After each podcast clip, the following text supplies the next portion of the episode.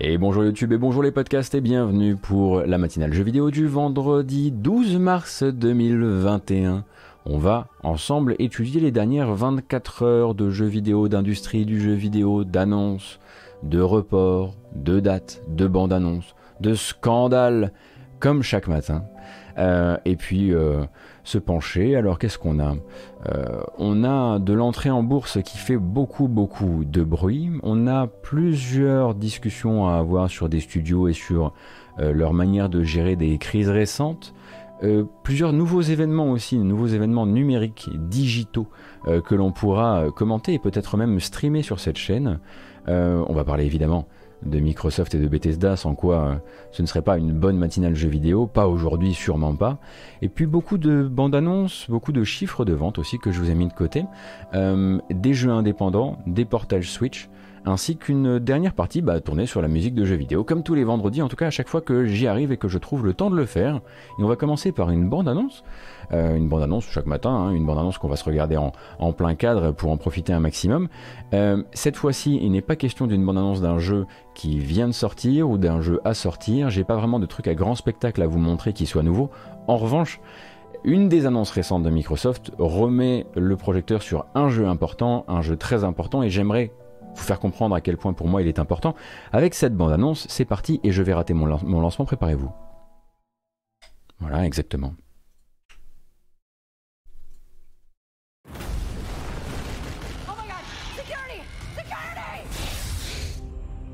This station was your laboratory, and the experiment was a failure. The outbreak can be contained. Earth can be spared. It has to be me. I know what's coming. Some people will never understand what you can do.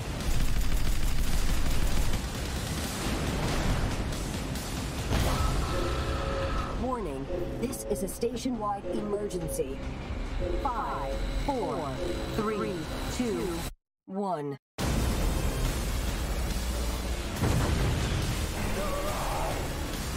We can fight the invasion. If I can't save us, I'm taking every last one of them with me.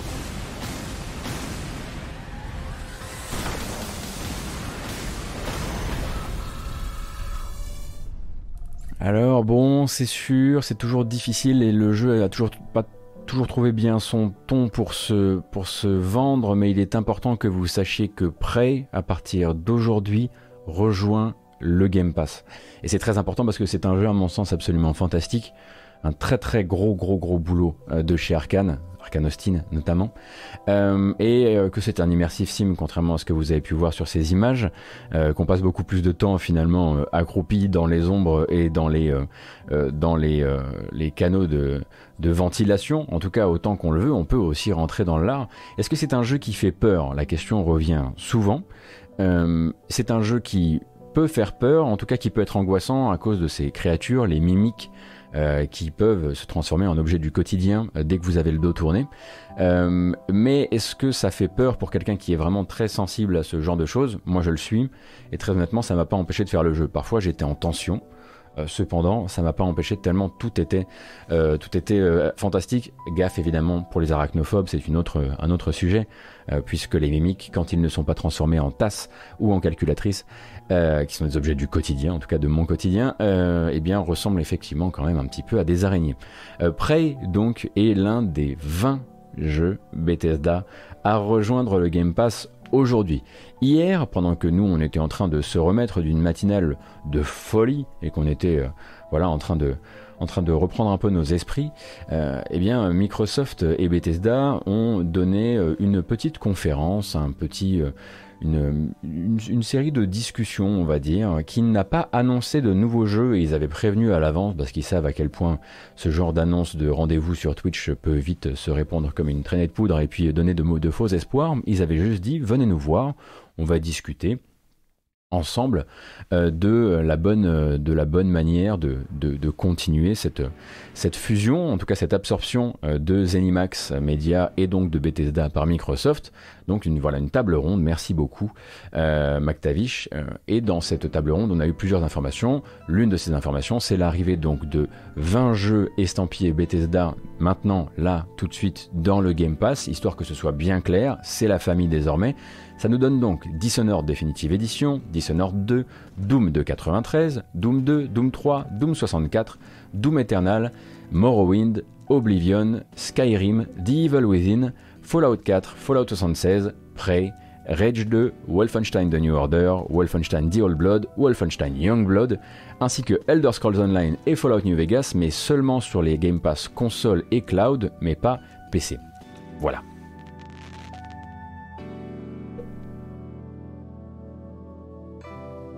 Du coup, il y a de quoi faire. Hein. Et du coup, j'aurais tendance à vous dire, ben, c'est pour ça que je vous ai amené le trailer de celui qu'il faut faire en premier.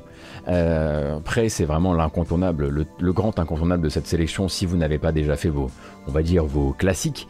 Euh, mais en l'occurrence, euh, ça fait une, sacrée arrivée de jeux en une seule et même journée. Donc dès aujourd'hui, hein, c'est la date d'aujourd'hui, le 12 mars, qui, qui sonne cette, cette disponibilité. Alors Fallout 76 vous pouvez faire bien comme vous voulez. Euh, j'aurais tendance à vous dire que je continue à penser que l'open world de ce jeu a de forts arguments, notamment en termes d'ambiance.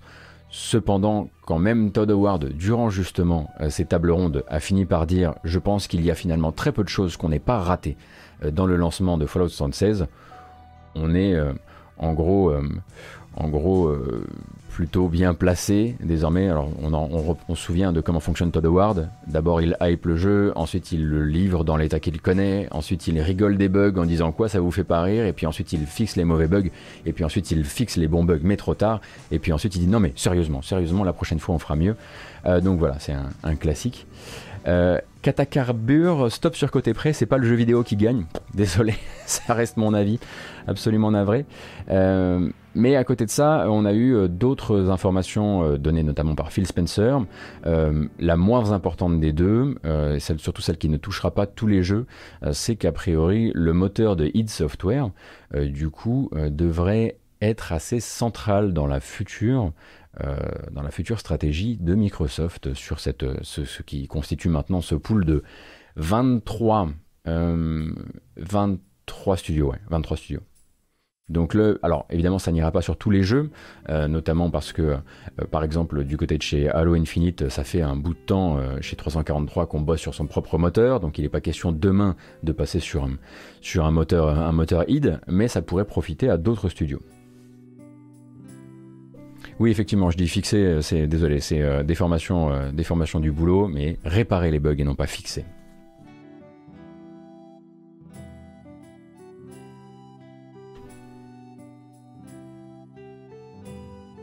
Prendre un moteur de FPS pour tous leurs jeux, ça me rappelle un truc. Raptor, on n'a pas dit tous les jeux, il a juste dit que ça allait être central dans l'évolution de certains jeux.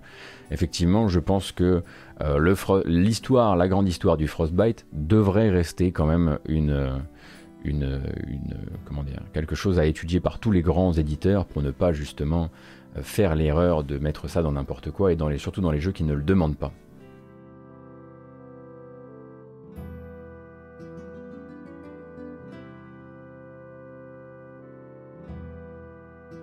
Je trouve MS très audacieux car ils ont du mal à gérer leur pool de studio et en rajouter d'un seul, seul coup 6 ou 7. Alors après, MS euh, ont du mal à gérer les studios, c'est ça, dépend. Euh, est-ce qu'on sait s'ils ne se sont pas améliorés, s'ils n'ont pas de nouvelles personnes dans leurs équipes pour faire ça, s'ils n'ont pas appris euh, de, euh, de ces, années-là? Est-ce qu'on sait que s'ils n'ont pas appris des années, par exemple, fables, de ce genre de choses qui pourraient avoir, avoir donné envie d'inviter de nouvelles personnes dans l'équipe pour mieux justement piloter les studios? C'est sûr que c'est un défi, ça, c'est absolument c'est un défi. Euh, et il va falloir le relever euh, de belle manière parce que 23 studios c'est pas rien. Euh, après, quand on récupère Bethesda, on récupère quand même l'air de rien toutes les strates de Bethesda. C'est-à-dire que soudain Microsoft ne se retrouve pas à piloter tous les projets de Bethesda. Il reste encore la couche décisionnaire de Bethesda qui va probablement bah, faire ce qu'elle sait faire, ou en tout cas ce qu'elle savait faire, à savoir mal commercialiser des bons jeux, sauf pour les, jeux Bethesda Game Studios. mais oui, il y a, clairement un gros gros défi. Mais cependant, ce n'est pas l'information importante du, du jour en ce qui concerne Microsoft et Bethesda dans la prise de parole qu'il a pu avoir enfin Phil Spencer, maintenant que c'est officialisé, maintenant que euh, l'argent a été transféré, maintenant que les assets appartiennent officiellement euh, à Microsoft, maintenant qu'on n'est plus dans la spéculation, mais qu'on est maintenant dans la, communication qui est tournée vers euh, justement bah, les possesseurs de, plateformes, on va dire, enfin les, les clients de la plateforme Xbox. La citation est désormais très claire en termes d'exclusivité. Et c'est pas la peine d'essayer de tourner autour là, pour une fois, Philou a fait un truc qu'il fait rarement, c'est qu'il a mis les mots justes sur les trucs pour qu'on soit, pour qu'il, pour qu'il existe que deux scénarios. Avant, il aimait bien, voilà, parler de cas par cas. Il aimait bien utiliser des mots qui s'utilisent, qui peuvent être compris de deux manières différentes. Euh, désormais, c'est assez clair et la, traduction, c'est la, prochaine. Donc, bien sûr, je ne peux pas m'asseoir ici et dire tous les jeux Bethesda sont exclusifs, car ce n'est pas vrai. Il y a des obligations contractuelles qu'on va respecter, comme on le fait toujours. On a des jeux qui existent déjà sur d'autres plateformes et qu'on va continuer à soutenir, dans lesquels on investira encore. Mais, et à partir de ce mais, le truc est très très très clair et très très la belle mise à plat. Si vous êtes client Xbox, ce que je veux que vous sachiez, c'est que ce rachat est tourné vers la livraison de jeux exclusifs qui sortent sur les plateformes où fonctionne le Game Pass. C'est notre but, c'est pour ça qu'on a fait ça, c'est la racine même de ce partenariat. Allez hop euh, Voilà, moi qui croyais très honnêtement euh, qu'ils euh, allaient quand même essayer de, de préparer quelque chose, comment dire, effectivement ce fameux cas par cas, avec euh, éventuellement un Elder Scrolls qui bon est très très connu, très répandu mondialement. Enfin, c'est une série de très longue date qui allait peut-être pouvoir aller courir sur toutes les plateformes. Et puis bah, peut-être un Starfield nouveau pari euh, de, euh, de, Bethesda Game Studios qui pourrait être là un système seller et posé uniquement sur PC Xbox. A priori, tout ce qui est euh, du coup, euh, tout ce qui supporte le Game Pass pourra accueillir ces jeux-là, mais sinon non, sinon a priori voilà c'est une mise, au clair. Alors ça nous, ça oriente donc vers deux scénarios qui sont d'un côté euh, tous les jeux à venir à partir de ceux qui sont encore en, exclusivité temporaire Sony, comme c'est le cas pour Deathloop, et ou Ghostwire Tokyo, seront donc des jeux PC, PS4 ou est-ce que c'était une manière de dire Nintendo, Sony, on vous attend, acceptez le Game Pass sur vos plateformes. Auquel cas, on vous laisse avoir ces jeux-là.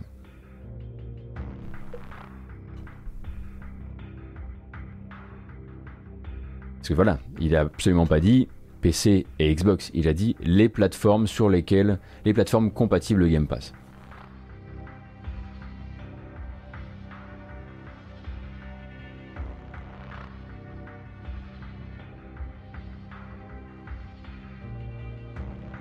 Bah, c'est vraiment euh, c'est le petit pivot, on va dire, de communication qui est, qui est, vital dans cette, dans cette déclaration. Euh, après, comment les consoliers se rémunèrent Est-ce que le Checos est de, de, qualité suffisante pour laisser venir le programme d'abonnement de jeux vidéo d'un autre consolier sur sa plateforme? Je ne sais pas comment on pourrait se comment pourrait se comment dire comment se pourrait est-ce qu'il y a une rentabilité à chercher de ce côté-là? Mais quelque part, c'est la clé de bras qui est en train, d'être faite avec le sourire et devant tout le monde.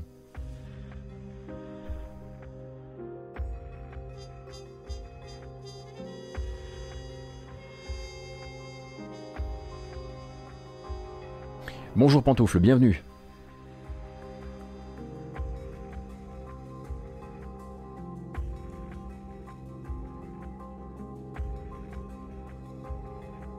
Moi j'étais vraiment vraiment surpris par cette... Euh, bonjour Vania Par cette déclaration de Phil Spencer. Je pensais que... En fait, à partir du moment où je l'ai entendu, c'était clair, on va dire, que c'était la chose à faire. Brouiller les pistes, rester flou jusqu'au moment où, ben déjà jusqu'au moment où, ben, le rachat était acté, que les régulateurs étaient d'accord avec ça, et que c'était, euh, que d'un point de vue procédure, c'était fait.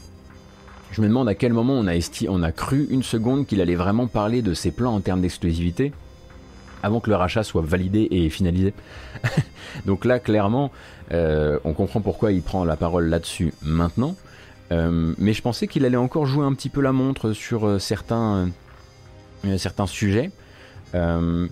et la phrase, c'est difficile de revenir dessus en fait. Si vous êtes client Xbox, ce que je veux que vous sachiez, c'est que ce rachat est tourné vers la livraison de jeux exclusifs qui sortent sur les plateformes où fonctionne le Game Pass. C'est notre but. C'est pour ça qu'on a fait ça. C'est fort hein, quand même comme, euh, comme manière de tourner la chose. Ce serait se tirer une balle dans le pied, non Si les exclus MS sortent sur le Game Pass PS5, quel intérêt d'acheter une Xbox? Bah, euh, c'est peut-être aussi peut-être une autre manière de voir. Hein. Euh, oui, j'ai dit qu'il allait respecter les legacy euh, slashy, ça je l'ai dit avant. Hein. Euh, euh, c'est peut-être une autre manière de voir le business. C'est peut-être une autre manière, c'est peut-être une manière de voir un moment où effectivement la console deviendrait peut-être un peu moins centrale si on les laissait faire. à partir du moment où ils se font, où ils se rincent à mort ailleurs. en revanche, ça risque d'être un problème peut-être pour le public jeu vidéo qui a encore besoin de sa chapelle, de son côté partisan, de sa console, de son symbole, etc. Mais s'il a envie de casser le moule, il peut tenter de le faire. Gus Cru, merci beaucoup pour ton prime.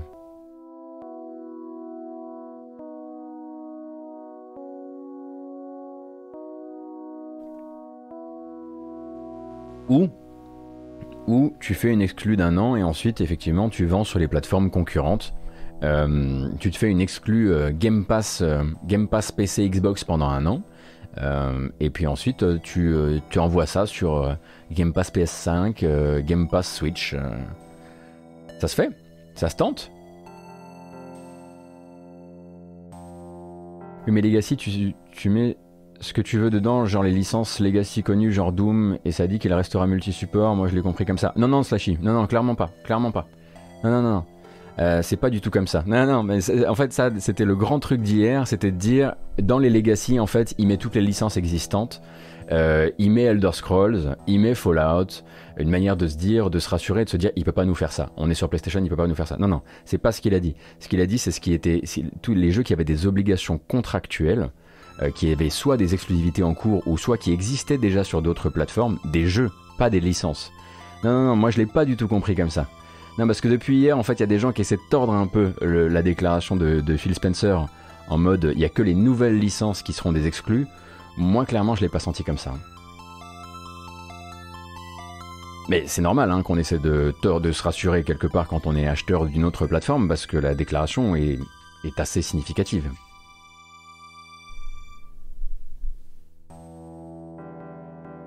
Bah du coup, Elder Scrolls 6, euh, telle que la déclaration est faite à ce moment-là à un temps T aujourd'hui, 12 euh, euh, mars 2021, est une exclusivité sur les plateformes, pour les plateformes qui, sauront ou qui savent accueillir le Game Pass. C'est comme ça que je le comprends. Starfield aussi, euh, tout en fait. Tout ce qui n'est pas jeu déjà sorti ou déjà promis à une autre console.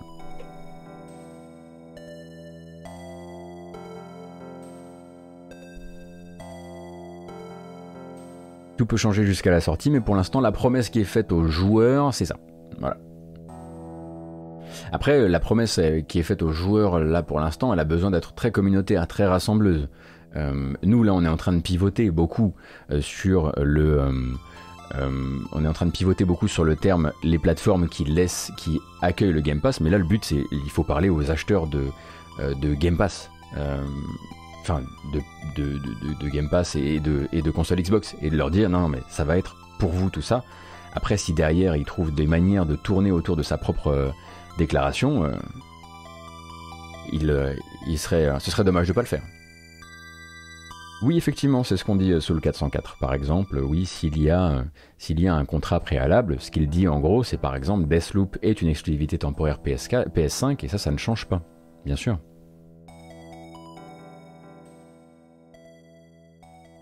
C'est fou de se dire que la suite d'un jeu comme Skyrim qui est sorti partout puisse être une exclue. Oui, oui, oui, bien sûr, bien sûr. Bah, en fait, c'est pour ça que depuis hier, tout le monde, lit, tout le monde lit la, la quote en se disant, la, citation, pardon, en se disant, mais comment, comment je vais la tourner pour qu'elle me, pour me fasse un peu moins paniquer?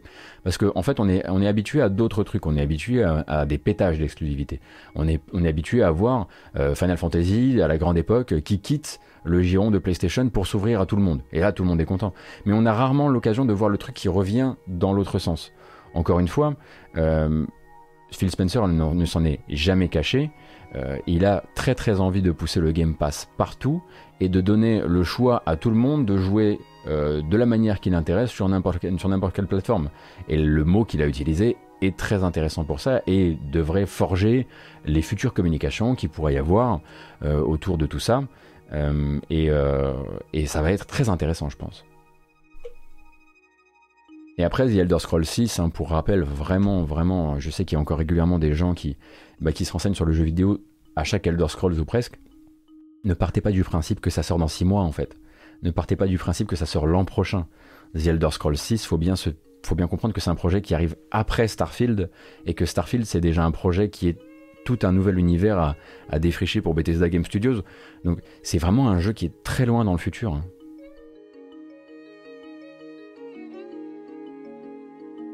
D'ici là, on sait, ne sait même pas ce qui se sera passé, on sait même pas quelle console aura supplanté l'autre en termes de vente. Euh, le marché euh, sera complètement différent. Peut-être qu'on peut qu'on aura des voitures volantes, on ne sait pas.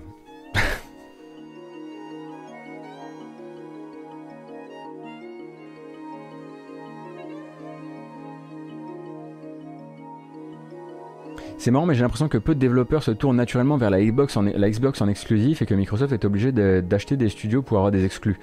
Euh, en fait, il y a beaucoup d'exclusivité Game Pass, leur TOC, euh, en termes euh, d'exclusivité. tu parles de développeurs indépendants ou tu parles de gros studios? On jouera à Starfield dans l'espace, exactement.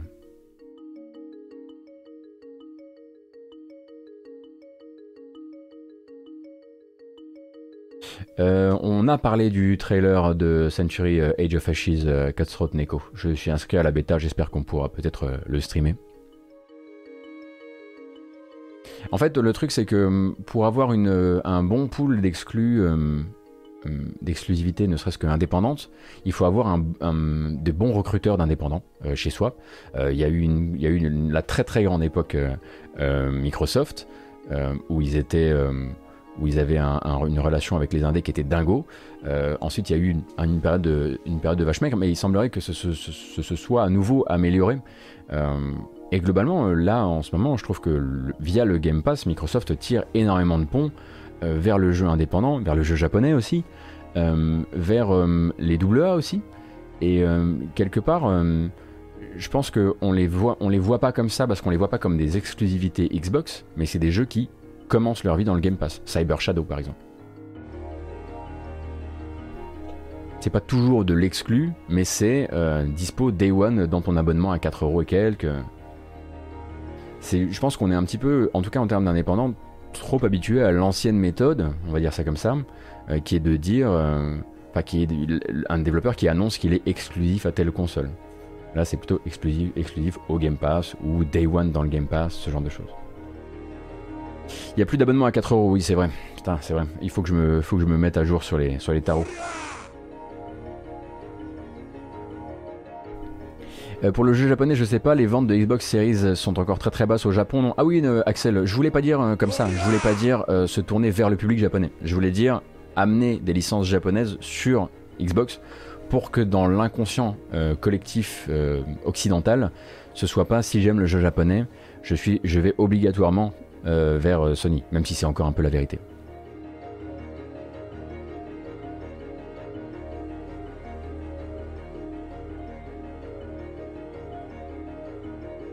Merci Sergio, merci infiniment, et merci euh, Mouyazine également. Enfin bref, en termes de com, Spencer a mis un truc un peu plus, un peu plus au carré là, qui m'intéresse beaucoup. Euh, qui est de dire mon engagement vis-à-vis de ma communauté maintenant, et ma communauté étant celle non pas de la Xbox mais du Game Pass, c'est ça. Euh, l'histoire nous dira si le but c'est d'augmenter la taille de la communauté Game Pass en allant vers d'autres plateformes ou s'il y aura effectivement du cas par cas. Euh, mais en tout cas, en termes de bras de fer de communication, c'est hyper. La, phrase, le, paragraphe est hyper carré et, et, donne et, donne à, réfléchir parce qu'en gros il vient, il vient de dire, euh, il vient de redire de manière un peu plus claire, si je veux Fallout demain, euh, c'est c'est chez moi et pas chez vous, quoi. Fallout ou Elder Scrolls, hein, qui est vraiment le, le, comment dire, le patient zéro qui fait, qui emmerde beaucoup de gens dans cette déclaration, j'imagine.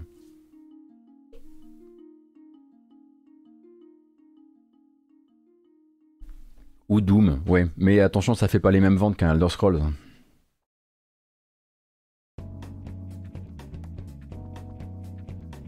C'est même marrant qu'il ait sorti la gamme Series, la transition totale potentielle vers le Game Pass n'est pas encore pour tout de suite. Oui, je pense qu'ils avaient encore besoin d'une machine de ce type-là, oui. Enfin, il est très fort, hein. Il est très fort, parce qu'il fait ça en plus avec un calme naturel. Euh, je reste euh, très admiratif. Je suis pas, je suis pas, je, suis pas team, euh, je suis pas team Xbox ou team Sony moi, en, termes de, marché console, mais je suis toujours halluciné par la manière dont ce gars-là les ficelles d'une journée de jeux vidéo, quoi. Une punchline, la bonne, bien craftée, et, et il va nous faire causer pendant longtemps, quoi. Il est très très fort.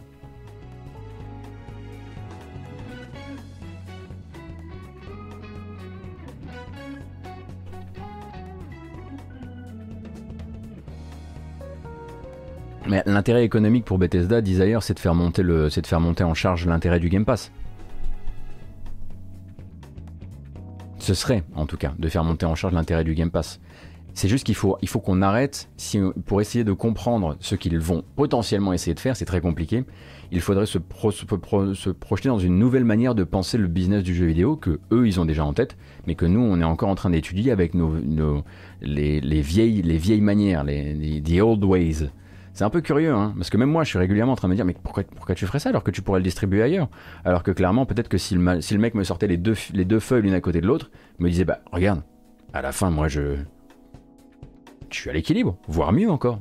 Et en plus, mon Game Pass progresse.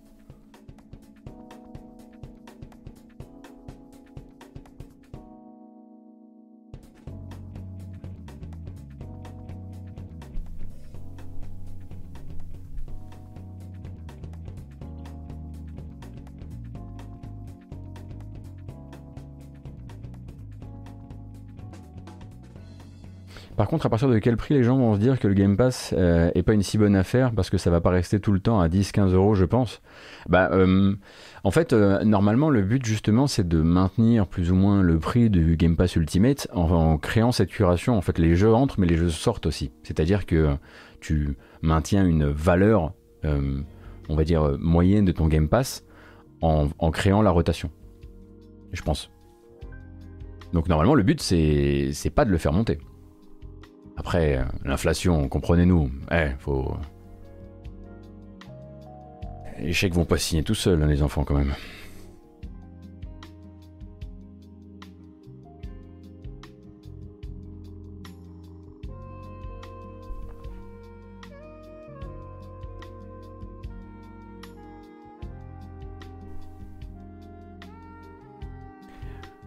Donc on se fait un petit rappel rapide si vous êtes arrivé en cours de route, parce que là on a pris bien le temps hein, quand même sur Microsoft. Euh, effectivement, vous modérateurs attendez vos salaires depuis deux mois, Gauthier. Mais euh, l'inflation... L'inflation...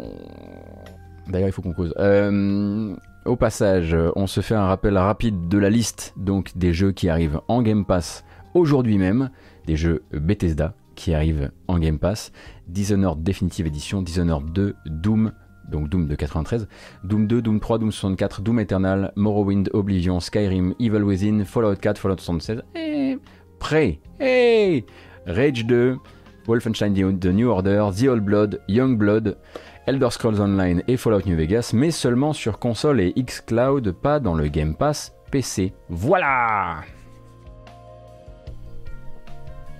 Manque Daggerfall et Arena, mais on peut pas tout avoir non plus.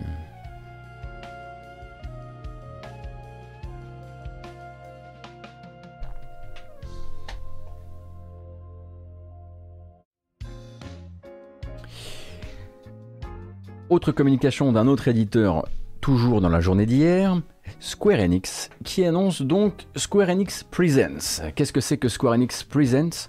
Euh, Eh bien, ça va être euh, un nouveau type d'événement dématérialisé, numérique, digital, euh, donné, enfin une sorte de petite conférence donnée par Square Enix la prochaine, ou la première en tout cas, aura lieu le 18 mars prochain, donc un live de 40 minutes, un digital direct, un direct numérique, euh, qui couvrira en gros euh, une large galerie de sujets allant bah, des sujets actuels de l'éditeur, comme Outriders, comme Balan Wonderworld, car j'avais oublié que c'était eux, euh, comme Avengers aussi, ainsi que les 25 ans de Tomb Raiders qui pourraient du coup euh, correspondre avec cette fameuse collection des trois, derniers Tomb Raider qu'on avait vu passer rapidement euh, et disparaître des stores, euh, ainsi que le jeu mobile Just Cause. Waouh, quelle chance vous avez Et surtout deux sujets un petit peu plus importants. Le premier, et ça va leur faire tout drôle à Dontnod, ils sont en haut de l'affiche.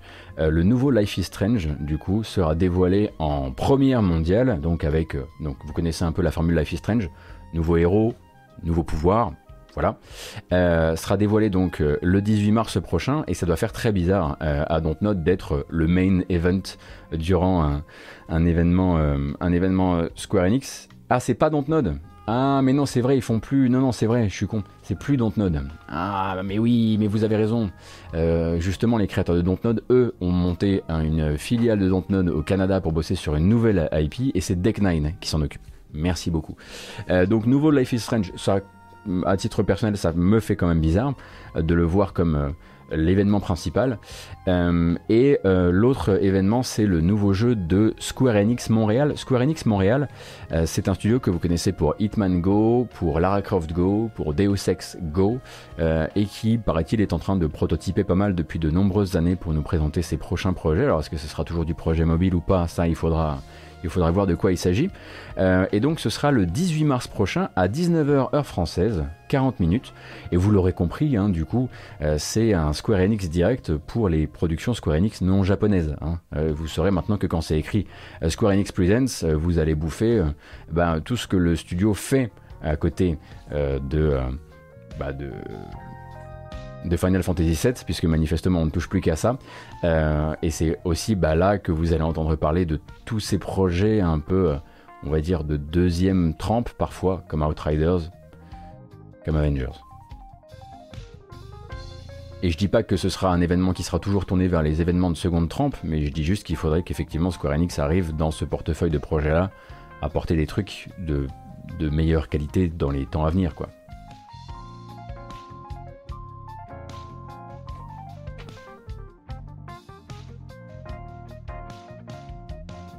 Oui, comme, comme Balan Wonderworld aussi, ouais, effectivement.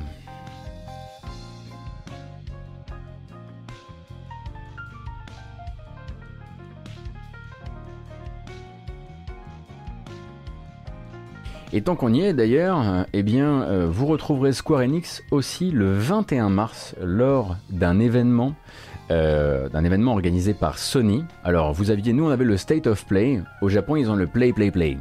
Voilà. Le 21 mars, donc, euh, événement où Sony accueille en fait euh, deux acteurs de, sa, de son calendrier à venir, et en tout cas son calendrier des, des, prochains mois, des prochaines semaines. D'un côté Capcom pour Resident Evil Village, de l'autre Square Enix pour Final Fantasy VII remake Intergrade.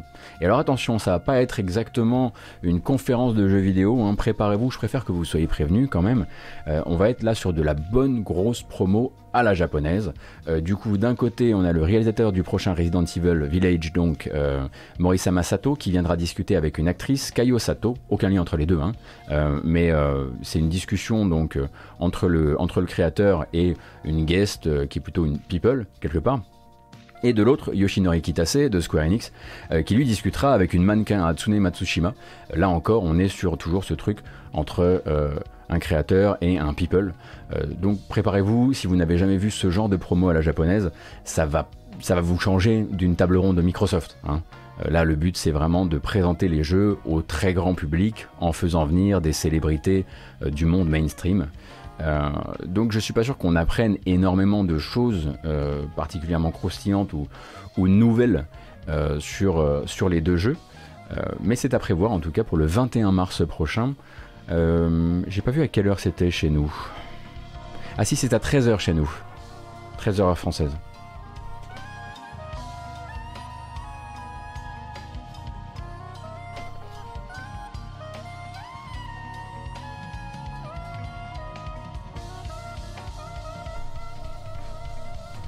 Alors, alors Kayo Sato à Atlantic Club, tu me, là tu m'expliques un truc que je ne savais pas.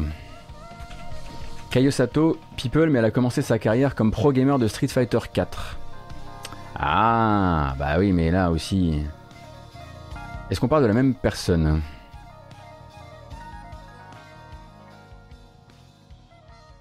Je ne suis pas sûr qu'on parle de la même personne, mais. Euh, d'accord. Oui, c'est vrai que ça ressemble un peu à du Bad Bad Not Good qu'on s'est écouté.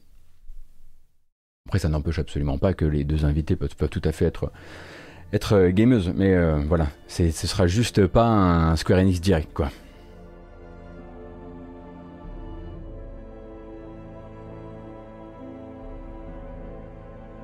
Von Yaourt, je pense que tu n'as pas la bonne personne. Et moi, je parle de Kayo et non pas Kiyo.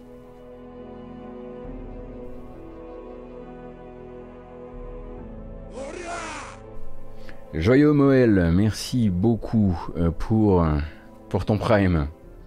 Alors, on a fait le tour un petit peu du début et du business de chez Business.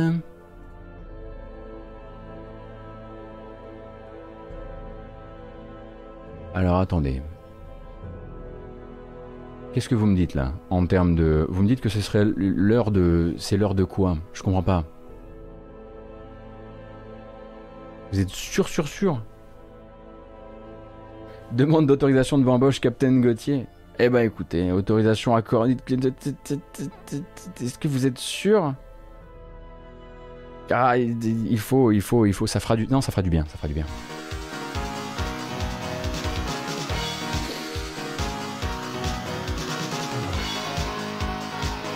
Ah.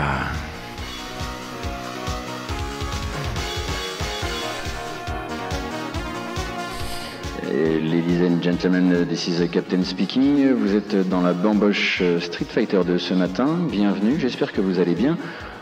On fait une toute petite fête pour se célébrer, euh, célébrer ce vendredi et puis on repart dans quelques secondes pour les news jeux vidéo. D'ici là, je vous laisse avec le thème de Camille.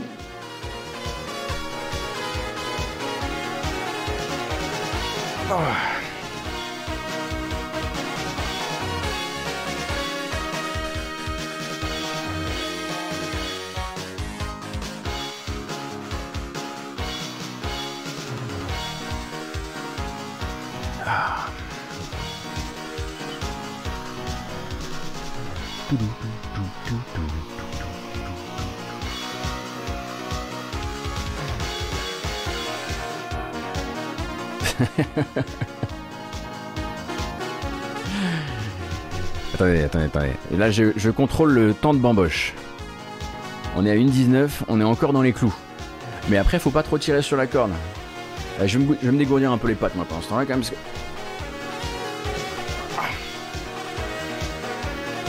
Ah, ça fait un bien fou. Ah, une petite danse des doigts, vous avez raison.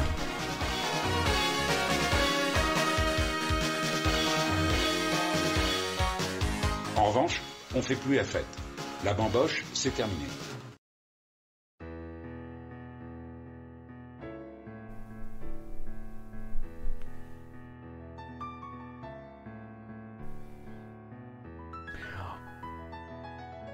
Ambiance de merde. Allez, c'est reparti. Euh, qu'est-ce que je vais vous raconter ce matin en termes de jeux vidéo maintenant qu'on a couvert, ma foi, euh, les annonces de, de Phil Spencer, les annonces du Game Pass euh, qui accueille grand masse de jeux Bethesda, euh, le Play Play Play de Sony, ainsi que le Square Enix Presents de Square Enix, hein, c'est un peu écrit dessus, eh bien, un petit crochet vers du jeu indépendant, ça vous fera pas de mal, puis en plus du jeu un peu sanguignolant, comme ça, ça, va nous réveiller, j'espère que vous n'avez pas non plus, vous n'êtes pas en plein, en plein petit-déj, j'ai Pop qui hurle derrière parce qu'il sait très bien, il sait très bien le trailer qu'on va regarder, il sait très bien à quel point le trailer est important. Euh, l'annonce donc chez One Sea Entertainment de la signature d'un jeu, euh, d'un FPS rétro euh, qui s'appelait avant Hell Hunt, Hell Hunt et qui s'appelle maintenant Dread Templar. C'est prévu pour 2022, on a un peu de temps devant nous. Hein.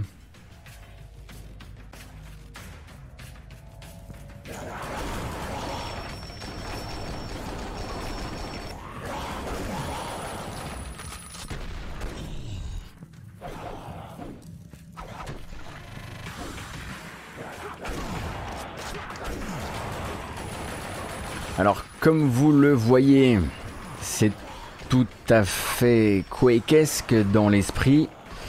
Euh, le jeu est donc toujours disponible via une démo que vous pouvez essayer sur le itch.io de l'ancien titre du jeu, Hellhunt. Désormais, ça s'appelle Dread Templar, comme je le disais. Euh, ça vise une sortie en accès anticipé au, à l'automne et une sortie en 1.0 en 2022. Donc on a un petit peu de temps devant nous.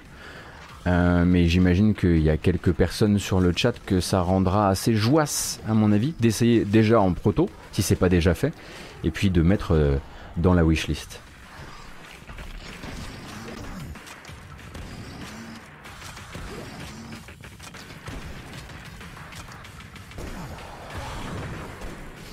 Il a une bonne petite patate celui-ci. Alors moi en plus j'aime beaucoup les esthétiques à base de euh, tous les, espèces de caveaux détrempés avec des euh, zombies mais vraiment euh, hyper ringards. Vous savez les zombies avec les mains rouges là.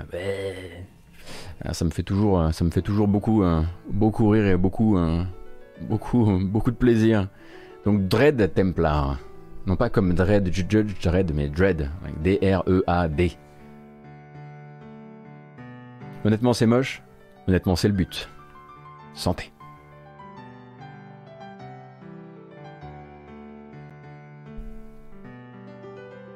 Faut vraiment que tu stream Vagrant Story du coup. Ah, tu veux dire pour les. Ah oui, je vois, je vois ce que tu veux dire. Pour les caveaux détrempés, ce genre de choses. Je comprends. Euh, au passage, l'annonce d'une euh, l'annonce du, de la mise en chantier d'un nouveau jeu du côté de chez Electronic Arts Originals. Donc vous connaissez peut-être vous connaissez peut-être Electronic Arts Originals comme étant la petite branche. Ah mais en fait on est reparti du début mais c'est pour ça. Mais c'est pour ça une seconde. Hop. Voilà. Ça ira mieux. Euh, du coup, donc l'annonce chez EA Originals de la signature d'un nouveau projet. EA Originals, donc c'est ceux qui font des petits jeux, des jeux pseudo-indépendant euh, pour le compte d'Electronic Arts. Euh, et là, c'est le studio Silver Rain Games, qui est un studio d'une vingtaine de personnes, euh, qui, a été, qui a été fondé à Londres par un une personne... Je vais juste, juste m'assurer que ça va bien à la maison. Hein. Une seconde.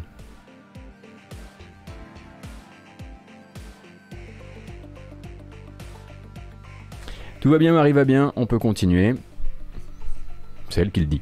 Euh, du coup, euh, le studio euh, qui a été fondé, je le disais, Silver Rain Games, par Aboubakar Salim, qui est donc un acteur et un producteur. Acteur que vous connaissez, vous pouvez connaître dans deux rôles qui l'ont rendu un peu connu. Euh, d'un côté, euh, il y a son rôle dans la série Raised by Wolves, et sinon, eh c'est euh, l'acteur, le comédien de doublage derrière Bayek dans Assassin's Creed Origins. Eh bien, c'est lui qui a cofondé le studio et qui va produire donc un jeu pour Electronic Arts, jeu dont on ne connaît pas encore le titre, mais qui s'inscrira donc dans les EA Originals, les fameux petits jeux petits jeux d'Electronic Arts, donc il faudra voir de quoi il s'agit. le but serait a priori de faire euh, bah, justement un, titre un peu différent de ce qui se fait d'habitude, euh, puisque euh, Salim, via son, héritage de la télé et du cinéma, voudrait, j'imagine, faire quelque chose de très narratif, en tout cas tel que le, le communiqué le laisse penser. on se dirige vers un jeu original chez EA Originals. Quelle surprise!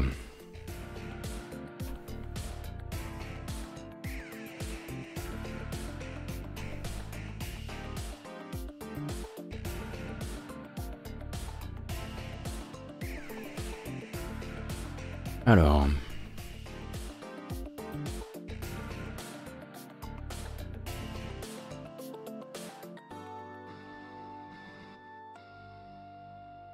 Ça On va mettre ça de côté. Et puisqu'on est toujours dans le business, on peut en passer par là rapidement. L'info est tombée hier pendant qu'on faisait la matinale, mais du coup, j'ai pas, pas voulu la traiter en, en vous lisant le truc par-dessus la jambe.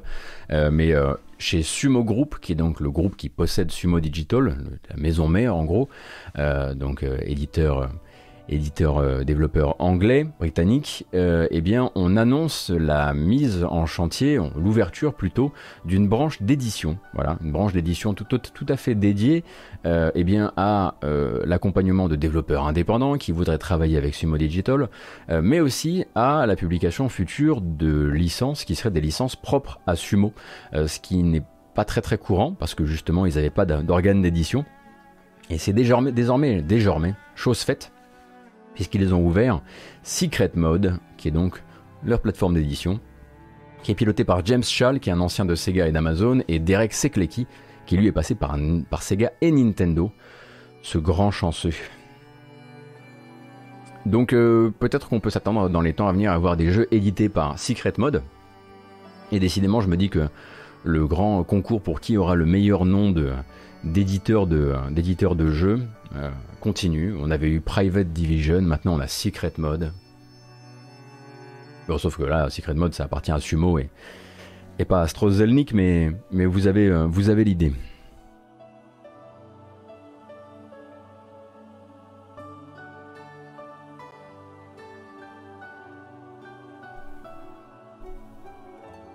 Et au passage, est-ce que vous vous souvenez de cette vidéo?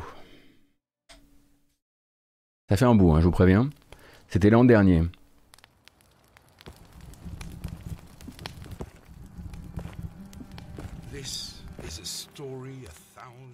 L'annonce, la confirmation de l'officialisation d'un remake pour Gothic, euh, ça avait été donc euh, euh, confirmé l'an dernier à l'issue, souvenez-vous, d'une démo qui avait été que THQ Nordic avait mise euh, en ligne avec euh, la possibilité d'essayer cette démo et puis de répondre à un questionnaire pour dire oui j'aimerais bien euh, tout un jeu dans cette dans cette comment dire dans cette, cette nouvelle esthétique.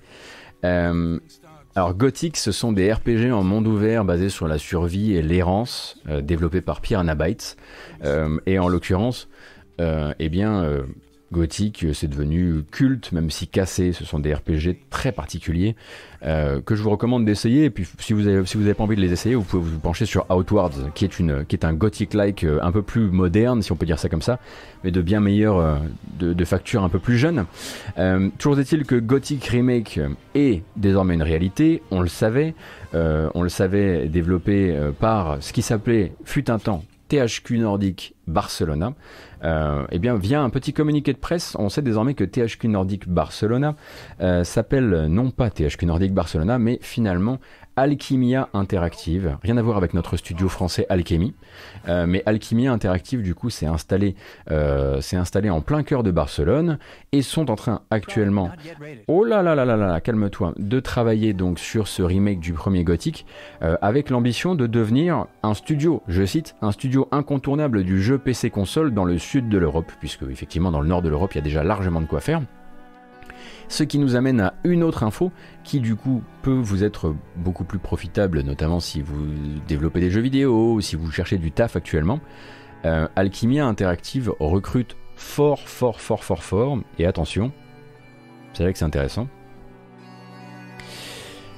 Recrute donc avec la possibilité de bosser à distance. Euh, les, candidatures internationales sont même très fortement encouragées.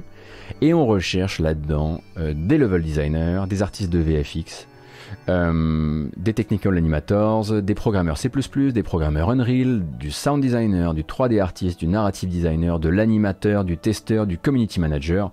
Bref, ils ont besoin de beaucoup de gens et ils peuvent, ils acceptent tout à fait le travail à distance pour bosser sur ce remake de Gothic. Alors, si Gothic est votre passion, et ça peut, et si à côté de ça vous cherchez du taf, euh, eh ben, euh, il y a manifestement de quoi faire. Après, faut savoir que vous bosserez du coup hein, pour THQ Nordic et pour Embracer, euh, mais, mais j'ai l'habitude d'habitude de vous, vous relayer des offres d'emploi qui se passent à Montréal, qui se passent à Seattle.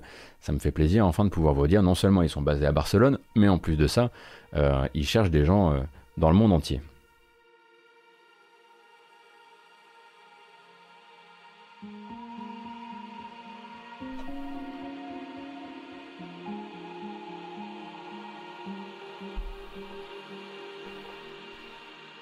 Alors,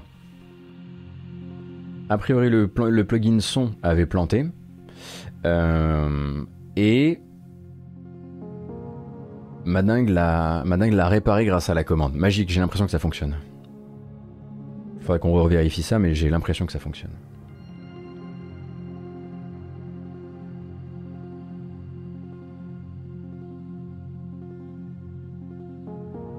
T'as fait pour Embracer, c'est cool, tu bosses pour une boîte qui devrait en toute logique racheter l'univers. Ah, de ce côté-là, c'est vrai que, en, tout cas, tu bosses pas pour une boîte qui a l'air d'avoir des soucis d'argent, c'est sûr.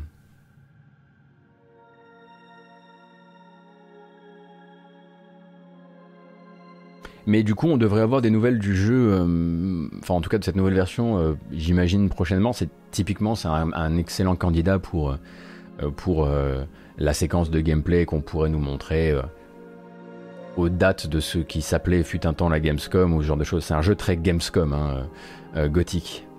Et oui, tout à l'heure sur le chat, on disait si vous voulez pas vous frapper Gothic 2 qui est un peu trop vieux pour, vous, etc., vous pouvez vous tourner effectivement vers Reason. Mais encore une fois, Outwards, euh, jeu canadien euh, sorti il y a deux ans maintenant, euh, est une très très bonne alternative si vous voulez découvrir l'esprit gothique, qui sont, comme je le disais, des jeux, donc c'est des RPG, fantasy, en monde ouvert, avec une grosse approche survie, euh, une grosse approche, euh, tu fais ta propre aventure, tu, te démerdes. En fait, voilà, les jeux, les jeux de Pierre Byte, à la base, euh, c'est tu te démerdes.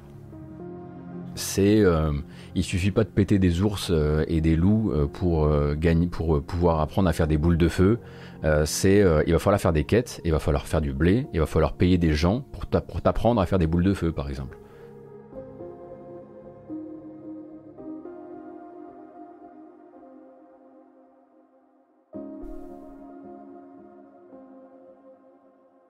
Les fans de Gothic attendent quoi d'un remake? C'est quoi qu'il faut changer? Bah déjà la prise en main. Après, euh, alors c'est des jeux, les jeux de Pierre Bytes ont mis du temps à s'élever au-dessus de leurs conditions très très mortelles, on va dire ça comme ça. Euh, mais c'est des jeux cassés à la base. C'est des jeux assez cassés, ouais.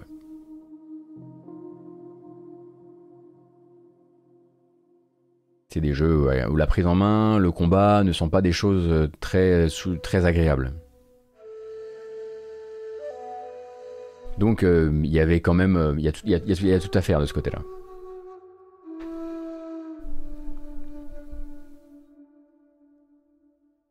Ah salut Koinski, j'ai pas vu que t'étais là. Félicitations. J'ai vu ça.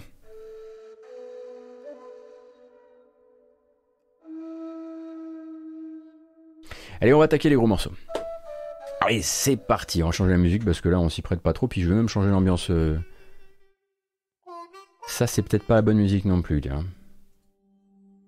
Alors, installons-nous dans un endroit où je suis un petit peu, euh, voilà, zépo. Oh, oh, ça fait plaisir, Abzou. Voilà. Alors, voilà, là c'est la bonne ambiance là.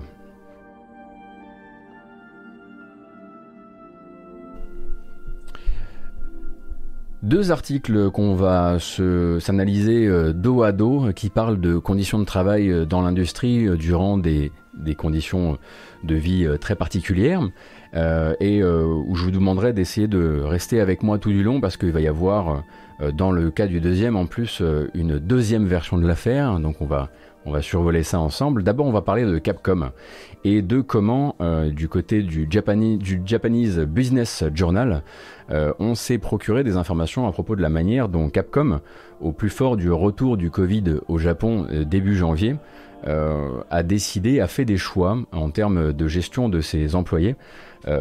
liés, liés au fait de les forcer à aller bosser malgré le fait que euh, malgré le fait que le gouvernement avait décrété euh, donc l'état d'urgence, notamment dans la préfecture d'Osaka. Osaka, c'est donc euh, le siège de Capcom, enfin la maison mère de Capcom. et en l'occurrence, donc, le gouvernement n'avait pas obligé les sociétés à passer sur du travail à la maison. En revanche, il l'avait demandé, il l'avait fortement recommandé.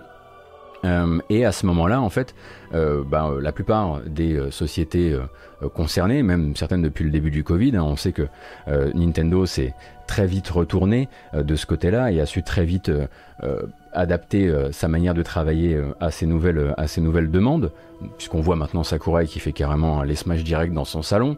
on sait que c'est aussi le cas pour Square Enix, Square Enix qui depuis a même proposé à ses employés de, enfin, offre à ses employés une option qui permet de dire, moi, Covid ou pas Covid, dans le futur, j'aimerais continuer à bosser de la maison parce que je préfère. Capcom, en fait, ils n'ont pas pu euh, pas voulu et pas pu, euh, puisque à la suite donc de la grande euh, attaque, cyberattaque dont ils ont été victimes, il me semble que c'était en novembre de l'année dernière. Oui, souvenez-vous donc la plupart de leurs plans stratégiques pour les pour l'année et demie à venir avaient été éventés par le par un gros gros vol de données.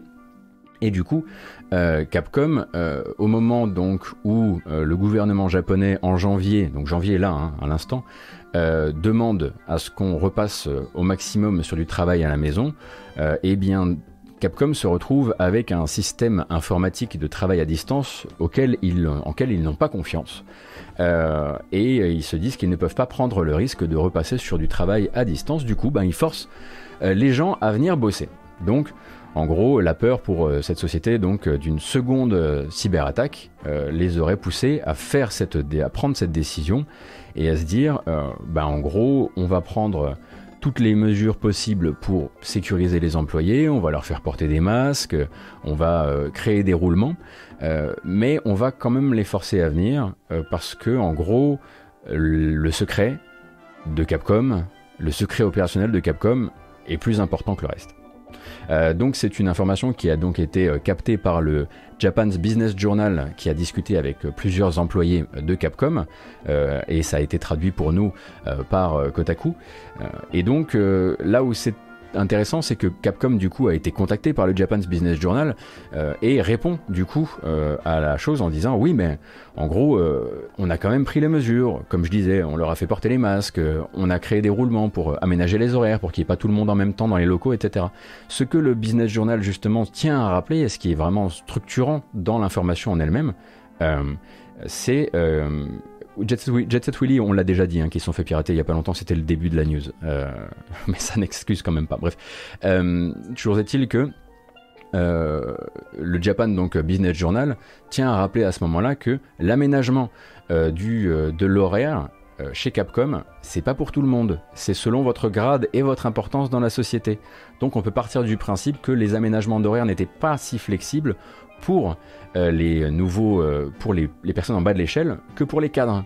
Ce qui peut être effectivement un problème quand euh, Capcom dit oui mais on a aménagé les horaires. Oui mais du coup c'est encore les gens en bas de la chaîne qui...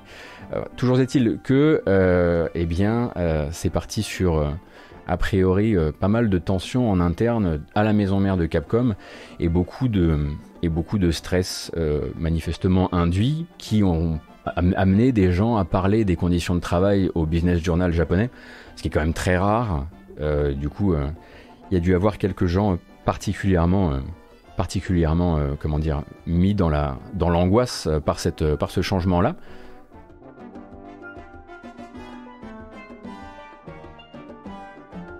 Donc en gros, c'est pas un, un, scandale si vous voulez, c'est plus ils ont ils ont fait le choix d'être les mauvais élèves euh, euh, du jeu vidéo japonais euh, durant ce deuxième retour du Covid. Enfin, retour, deuxième vague, appelons ça comme ça. Je sais pas si on peut vraiment parler de deuxième vague au Japon, mais vous voyez un peu de quoi je veux parler.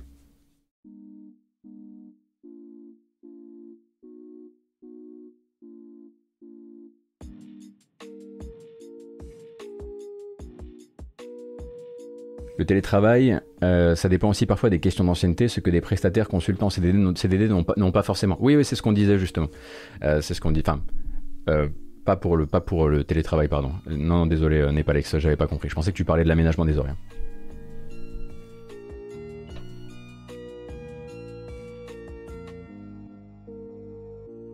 Est-ce que ce serait le début des révélations sur les conditions de travail dans le JV au Japon? Bah, je sais pas. Là, j'imagine qu'il faut quand même des conditions très exceptionnelles euh, réunies pour que finalement ça, pour que finalement euh, ça parle un petit peu de, ce genre de choses. Après, Capcom a pas toujours une très très grande réputation euh, sur le sujet. J'imagine que des, meilleurs connaisseurs que moi vous en parleront bien mieux, notamment Kamui ou, tout simplement Gaijin Dash. Si vous regardez Gaijin Dash, vous avez peut-être déjà entendu parler de la manière dont, dont, Capcom peut parfois gérer les choses. Mais voilà, effectivement, c'est assez rare, euh, assez rare pour être signalé. Ça a donné vraiment envie à des, sources d'aller parler au Japan's Business Journal et au Business Journal de sortir l'information alors qu'effectivement on fait, route vers quelques grosses sorties pour l'éditeur.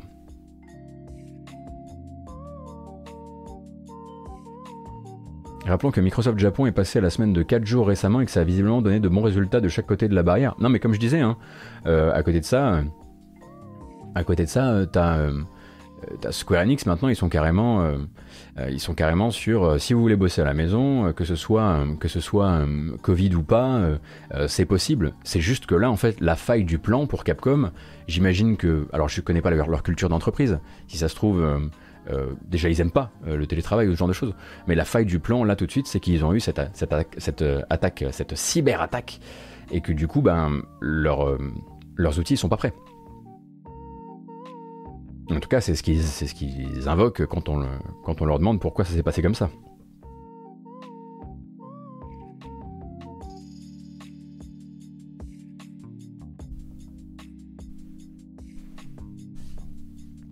Une attaque de type cyber, exactement. Donc l'info s'arrête euh, là, globalement. Salut Nodius L'info s'arrête là globalement, mais elle vient en fait directement se percuter avec une autre euh, euh, information qui elle nous arrive du côté de Kotaku, mais Kotaku Australie. Australie Oh non. et du coup, qui elle, eh bien, va nous parler non pas d'un studio japonais, mais d'un studio texan, enfin d'une série de studios qui est allé euh, tout, euh, tout, au long de la planète. Alors attention parce qu'il y, a deux, euh, y a deux versions à la faire. Je sais qu'il y a deux versions à la faire. Je sais qu'il y a des gens qui vont arriver en cours de route et dire oui, mais il y a deux versions à la faire. N'oubliez pas de leur dire que je sais et qu'on va en parler. Bref. du coup, on va parler de Cloud Imperium Games, donc les développeurs de Star Citizen, jusqu'à preuve du contraire, toujours développeurs de Star Citizen, qui, par rapport à leur studio d'Austin, euh, ont en tout cas échaudé suffisamment de personnes pour que ces personnes aient eu envie de discuter euh, avec euh, Kotaku. Rappelle que donc le Texas, le Texas même, a été donc la proie d'une vague de froid sans absolument aucun précédent euh, il y a donc euh, un mois, quelque chose comme ça. Donc souvenez-vous, vous avez peut-être entendu parler donc des, des, coupures de courant à répétition, de quartiers, de villes entières donc plongées dans le plongées dans le froid, et de ces maisons qui ne sont absolument pas faites pour se taper euh, ce genre d'intempéries et qui étaient donc imbibées d'eau givrée. vous avez, j'imagine, vu quelques images. Et au moment où euh, vraiment la catastrophe, parce qu'il s'agit d'une catastrophe naturelle, euh, se déclare euh, sur la région notamment de Austin, eh bien c'est Cloud Imperium Games qui prend, la, qui prend la, la, décision de contacter Kotaku et de dire et de demander à Kotaku en gros de se faire le, porte-parole de sa, déclaration qui est de dire euh, nos employés sur place vont bien, euh, ils se, ils s'entraident comme des oufs, euh, ils ont déjà mis en, ils ont déjà mis en, place tout un système de solidarité. sachez qu'en tout cas, nous ça va. le problème, enfin c'est qu'il y a une deuxième partie à cette déclaration qui est de dire, sachez qu'en tout cas nous ça va, euh, et qu'on monitore de très très près ce qui se passe euh, au niveau euh, de, de, nos employés sur site, parce qu'on rappelle que Cloud Imperium Games c'est partout dans le monde. Hein. Il y a des trucs en Grande-Bretagne, il y a des trucs en Californie, il y a des trucs à Austin, il y a des trucs en Asie aussi, bref. Euh, malheureusement, il y a en tout cas, je crois que c'est six témoins euh, qui ont tenu à parler à, Kotaku pour dire qu'en gros, ça s'est pas du tout passé comme ça, et que pour faire très très court, euh, Cloud Imperium Games aurait un petit peu dit Ah, vous avez pas l'électricité? Ok, du coup, pour le temps de travail, on récupère ça quand? Euh, le week-end prochain, si vous avez l'électricité, ça va Donc ça, c'est évidemment une série de témoins euh, qui auraient proposé ça euh, à Gotaku, qui évidemment a forcément voulu publier ça. alors ils sont pas beaucoup, et globalement, on revient... Alors, témoin anonyme, et ça va devenir important ensuite dans l'opération de décrédibilisation inverse qui nous arrive actuellement. Oui, on monitore pas, on surveille. Merci beaucoup Shinto, je suis navré. En gros, l'article est très très long et je vous recommande sa lecture, hein, c'est sur euh, Kotaku Australie. Mais euh, ce qu'il y a à garder de tout ça, c'est qu'en gros, Cloud Imperium Games n'a pas vraiment réagi comme s'il comprenait ce qui était en train de se passer dans la région d'Austin euh, et aurait attendu des gens qu'ils soient toujours connectés, aurait attendu des gens qu'ils, ben en gros, s'ils ne peuvent pas rattraper le temps de travail, auraient demandé des sacrifices sur les congés payés et en tout cas à un certain nombre de personnes.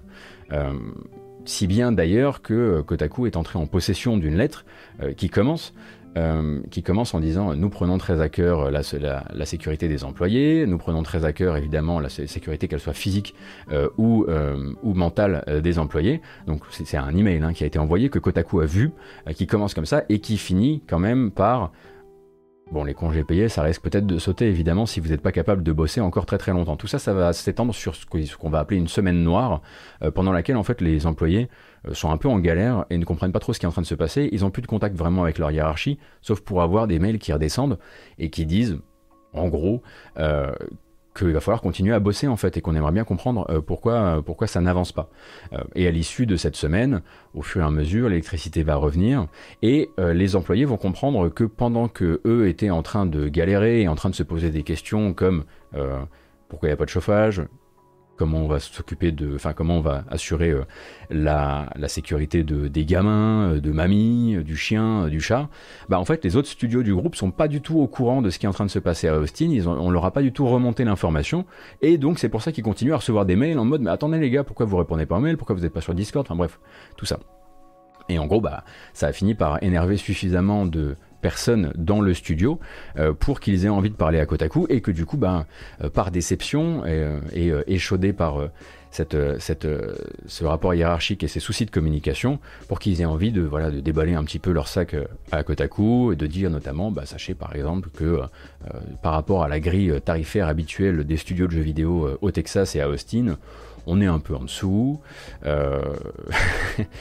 qu'en gros euh, ils n'ont pas hésité à, licencier durant la pandémie, euh, qu'ils ont, euh, enfin voilà, des, petits trucs comme ça qu'ils ont voulu lâcher un petit peu dans le mix histoire de dire ils m'ont saoulé, alors je leur en mets une par derrière, avec notamment cette citation qui revient une ou deux fois, qui est de dire que en gros on leur a dit bon après si vous pouvez pas bosser de chez vous parce que vous n'avez pas l'électricité, si la route est dégagée, pouvez venir au bureau, on réouvre les bureaux. Rappelle que les bureaux devaient être fermés à cause Covid. Et en gros, Cloud Imperium aurait proposé de réouvrir les bureaux alors que c'était interdit cause Covid pour pouvoir permettre aux gens euh, qui ne pouvaient pas travailler chez eux parce qu'ils n'avaient pas l'électricité et pas de chauffage et probablement des proches à surveiller euh, pour pouvoir leur permettre de, de bosser au bureau. Alors il faut bien comprendre que ça en fait, à peine c'est publié qu'il y a un contre-feu. Enfin pas un contre-feu, qu'il y a une réponse. Très très rapidement, en fait, le journaliste de Kotaku Australie euh, prend contact euh, avec Cloud Imperium Games au moment où il fait son article, car c'est la procédure. Il leur propose, en gros, euh, bah, de répondre. Cloud Imperium va fournir un communiqué, une réponse qui est publiée en entier dans l'article que vous pouvez lire sur, sur Kotaku, mais ils ne vont pas démentir, notamment bah, ce que je vous dis là à propos de la réouverture du, du studio en cas de besoin ou des congés payés. Donc, eux disent Bon, écoutez, on vous fournit la réponse qu'on peut vous fournir.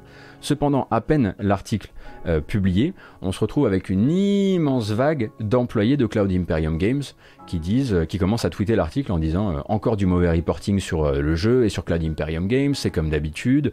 Je suis employé à Austin, je vous assure que ça ne s'est pas passé comme ça, je vous assure qu'ils se sont bien occupés de nous, etc., etc., etc. Du coup, on se retrouve maintenant dans une situation où ce qu'on nous dit, en tout cas au minimum, le témoignage de ces six personnes anonymes euh, n'est pas représentatif de tous les vécus qu'ont eu les personnes employées par Cloud Imperium Games dans la, région d'Austin. Ça, c'est la version la plus, euh, qui va le plus dans la direction du journaliste de Kotaku. L'autre, ce serait de dire, euh, il y a des gens qui, en avaient, qui avaient envie de se passer les nerfs sur le studio et qui ont utilisé Kotaku pour le, bah, pour euh, comment dire pour attaquer le fameux projet euh, qu'on n'attaque pas, pour attaquer le fameux studio qu'on n'attaque pas. Euh, et en fait, bah, c'est finalement une, ça va être les, encore une fois, les, les, développeurs et les employés qui se retournent les uns contre les autres, pendant que la société, elle, bah, elle, elle laisse faire, en gros. Mais il faut faire attention, en revanche, sur Reddit, vous allez avoir une grande, grande liste d'employés de Cloud Imperium qui disent en gros, chez moi ça marche, chez moi ça s'est pas passé comme ça. Faites quand même attention parce que là-dedans il y a des employés, il y a genre des mecs qui sont à Cloud Imperium Manchester et qui claque des trucs du genre Moi, c'est pas ce qu'on m'a dit, c'est pas ce que mes copains ils m'ont dit sur site. Bah, ferme-la, peut-être, dans ce cas. Laisse parler les gens qui étaient sur site. Euh, du coup, effectivement, ça ressemble quand même à un contre-feu organisé via les employés, euh, sans qu'on soit vraiment sûr non plus. Est-ce que le journaliste de Kotaku s'est fait euh, c'est fait, euh, fait bidonner par des gens qui étaient énervés contre le studio.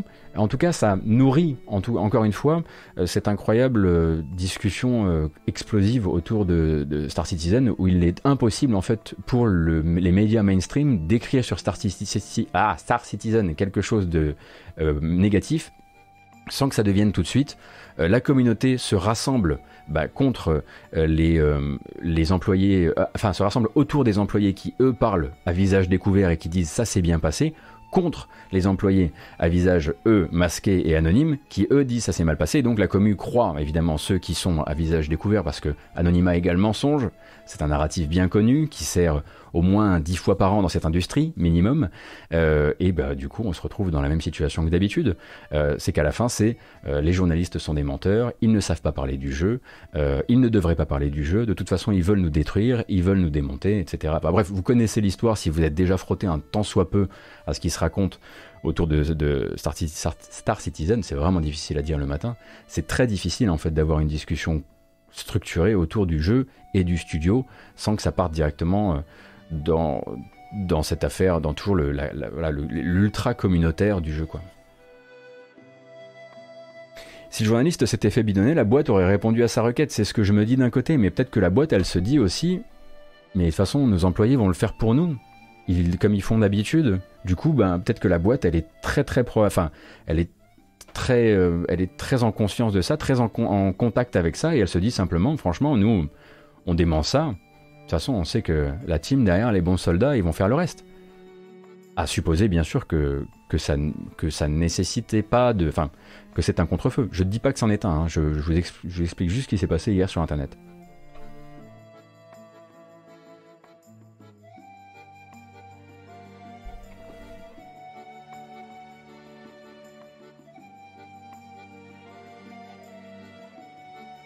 Est-ce qu'un jour ce jeu descendra de ce piédestal sur lequel on l'a mis depuis son annonce? Alors ça en revanche, moi je vous ai ramené euh, l'important, maintenant vous savez que vous ne pouvez pas juste lire l'article de Kotaku, il faut aussi aller dans les commentaires et trouver le thread Reddit. Mon travail est fait, je vais pas parler d'un jeu auquel je ne joue pas. On s'arrête là. Non parce que j'ai pas envie de me faire planter dans une allée sombre. Hein. On connaît l'histoire, ça va très très vite. Euh, du coup non non non non non non non non.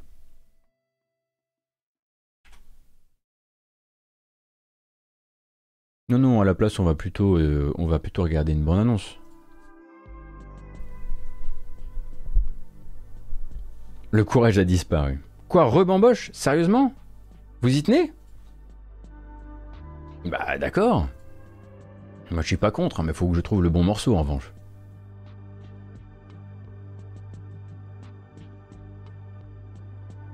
Hmm. Ah j'en ai un. Ça nous rappellera Spidon.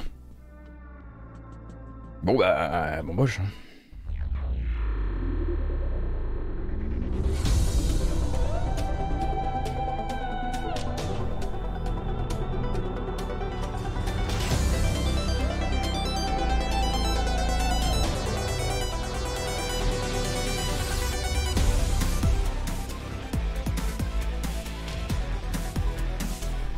Vous êtes bien en direct de la bamboche, c'est la deuxième hein, aujourd'hui. Euh, manifestement personne n'a envie de travailler, tout le monde a envie de juste faire la fiesta. C'est pas très très grave.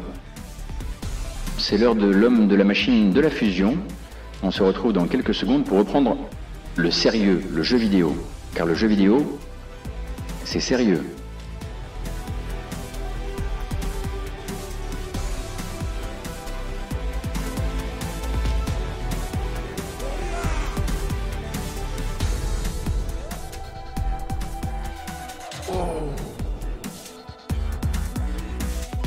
Merci beaucoup, Gesamtkunstwerk, incroyable pseudo.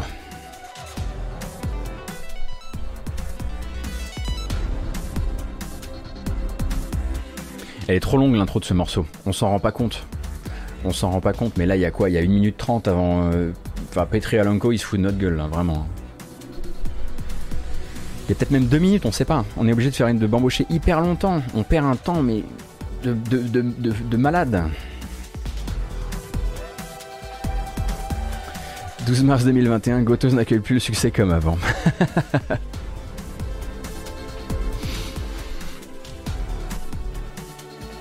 Mais c'est pas ce que j'ai dit, enfin. Euh, oui, bien sûr, Gus, tu cru.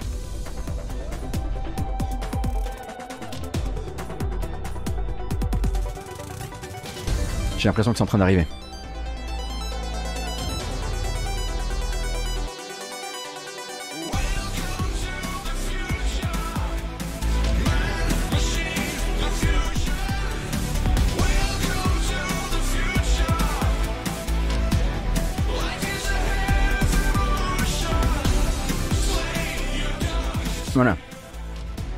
Voilà. Non mais stop, top, top. En revanche, on fait plus la fête. La bamboche, c'est terminé. Boum. Gris. Alors là, on fait les malins? On fait plus les malins. C'est bien ce que je me disais. Bon là, on est sorti un petit peu des sujets euh, durs et compliqués, des scandales, etc. Euh, j'aimerais juste revenir sur euh, la petite perf quand même. Hein. deux petites perfs assez intéressantes. On en parlait ce matin, non, on en parlait lundi matin. L'entrée dans les charts, dans les top Steam de la semaine dernière de Loop Hero, qui avait fait 150 000 ventes en jour 1 ce qui est pas mal quand même hein, pour le dernier Devolver, vous savez qu'il a extrêmement bonne presse. Euh, et eh bien hop, c'est parti, on a tapé les 500 000 ventes en première semaine pour Loop Hero, donc euh, roguelite euh, dungeon crawler d'un nouveau genre où vous allez eh bien constituer une partie du parcours du héros dans le but eh bien de créer la meilleure boucle possible. Le test de Nodus notamment est disponible sur Gamecult. Il y en a d'autres, hein bien sûr, euh, mais il est publié. Et donc 500 000 euh, en première semaine, c'est paumel. Hein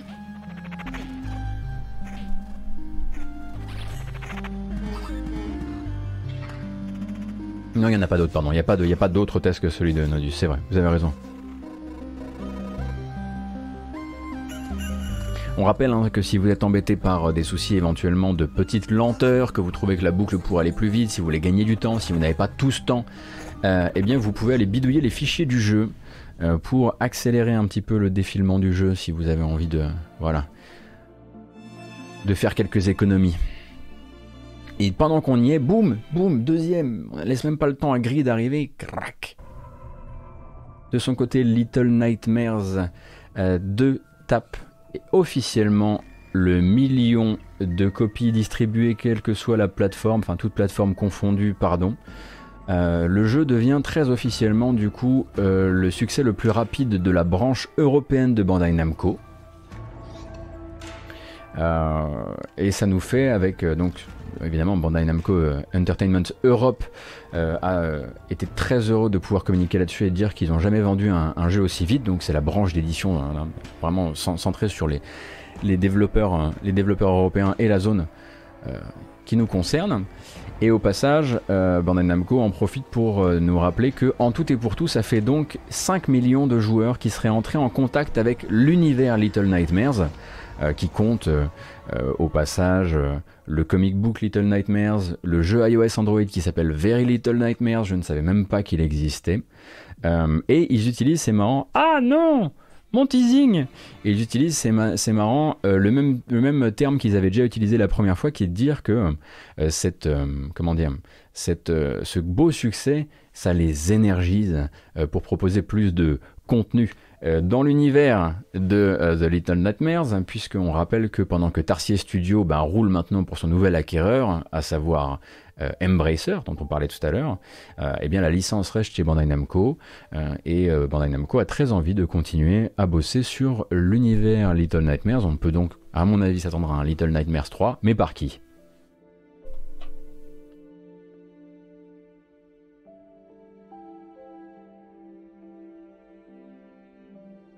You've been Robloxed.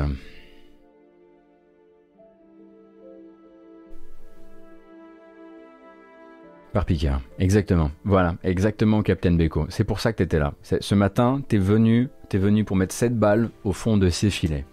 Bravo, bravo, merci beaucoup. Je me sens soutenu. Je vois bien qu'on, je vois bien qu'on bosse en équipe. Alors, c'est qui ça? C'est qui ça?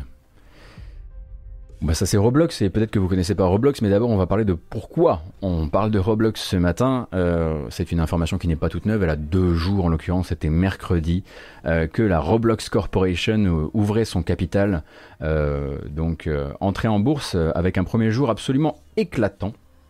45 euros l'action le matin, 70 le soir, qui lui a permis de terminer sur une valorisation boursière d'environ 45 milliards de dollars. 45 milliards. S'il vous plaît, de dollars donc pour la Roblox Corporation. Euh, pour se mettre un petit peu dans le euh, du côté de chez Kotaku, on a essayé de trouver une manière simple euh, de vous représenter la chose via une comparaison avec une société qui elle n'est pas publique justement, qui reste une boîte privée, euh, mais du côté de du côté de la valorisation qui avait été de l'évaluation de valorisation qui avait été faite autour de Epic Games, Epic Games serait de son côté évalué à 17,3 milliards l'an dernier. C'était une évaluation qui date de l'an dernier. Roblox Corporation, voilà, c'est 45 milliards de dollars. Alors qu'est-ce que c'est euh, que la Roblox Corporation? Eh bien c'est les créateurs de Roblox. Et qu'est-ce que c'est Roblox? Eh bien c'est une plateforme où on joue à des jeux, une plateforme gratuite où on joue à des jeux gratuits et où on peut fabriquer ces jeux gratuits, notamment si on, maîtrise le scripting en Lua par exemple. Euh, et euh, pour vous donner un peu une idée, pendant que nous on est là en train de parler du dernier Devolver ou du prochain Capcom, sur les territoires américains, chaque enfant ou adolescent a des... non c'est je crois que c'est quoi la, stat? C'était un enfant ou adolescent sur deux a déjà joué à Roblox. Euh, et euh, c'est donc c'est un phénomène de société euh, complet qui, a son propre YouTube game, qui a son propre Twitch game, mais qui est, est, un petit peu comment dire étanche par rapport à notre jeu vidéo. C'est très possible que vous n'ayez jamais entendu parler de Roblox. Or, c'est une incroyable, euh, c'est une incroyable machine à faire de l'argent, notamment parce qu'on peut faire du coup des jeux et non pas les commercialiser, euh, mais en gros, si vous, si vous voulez, vous fabriquez des jeux. Vous les mettez sur la plateforme, ils sont joués gratuitement, vous n'êtes pas rémunéré par, le jeu. En revanche, tout ça, ça obéit à un grand système de microtransactions où les joueurs peuvent acheter des skins euh, cosmétiques pour pouvoir les porter dans votre jeu. Et à ce moment-là, vous touchez une communication sur euh, ce que votre jeu a généré euh, de microtransactions euh, avec une monnaie qui s'appelle les Roblox ou je sais pas quoi.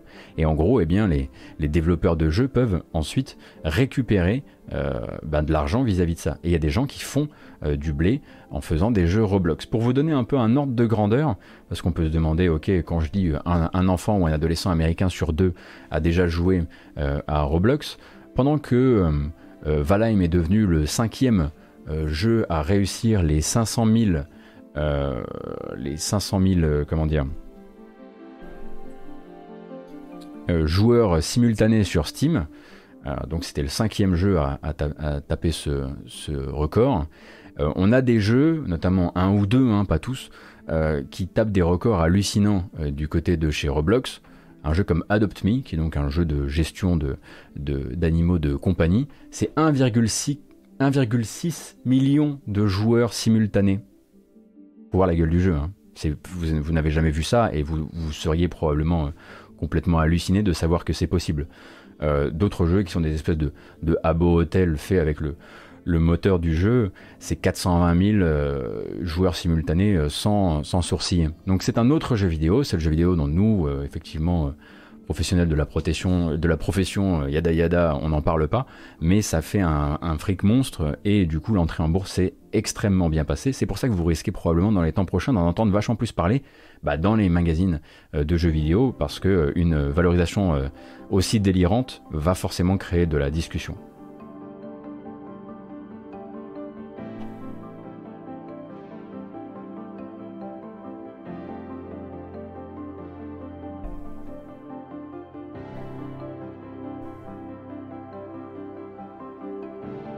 Est-ce que tu penses que c'est un problème d'ailleurs que personne n'en parle de jeux vidéo Roblox, mais aussi une grosse partie des jeux mobiles chinois, ce sont des jeux les plus, les plus joués au monde et personne n'en parle en Occident. Je sais pas trop comment me placer vraiment par rapport à Roblox déjà parce que j'y ai jamais joué.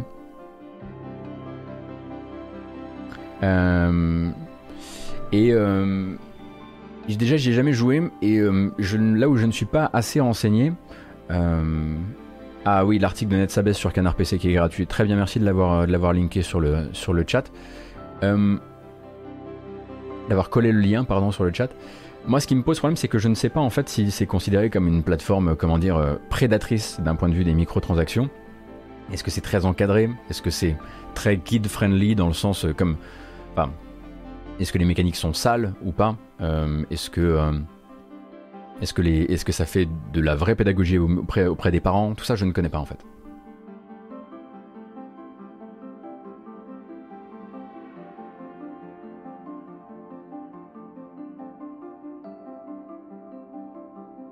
Il y a une grosse éducation à faire sur les enfants qui jouent à Roblox, c'est blindé d'arnaques et autres bails sombres. Ah oui, c'est pas encadré du tout. Ok.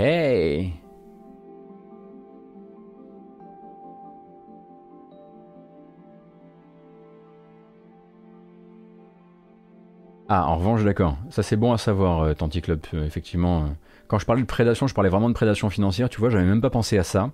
Mais merci de, merci de l'ajouter à la conversation je, souffle un coup là, j'ai eu un coup de chaud en, lisant le, en lisant la fin de ta phrase avant le début. Mais oui, bien sûr que c'est blindé de clones de jeux connus. Ça, c'est bah, comme toute plateforme permettant effectivement de fabriquer ces jeux et de les distribuer gratuitement et, de manière facilitée. Euh, mais voilà, moi c'était simplement pour euh, voilà, si vous faire un petit briefing très très rapide.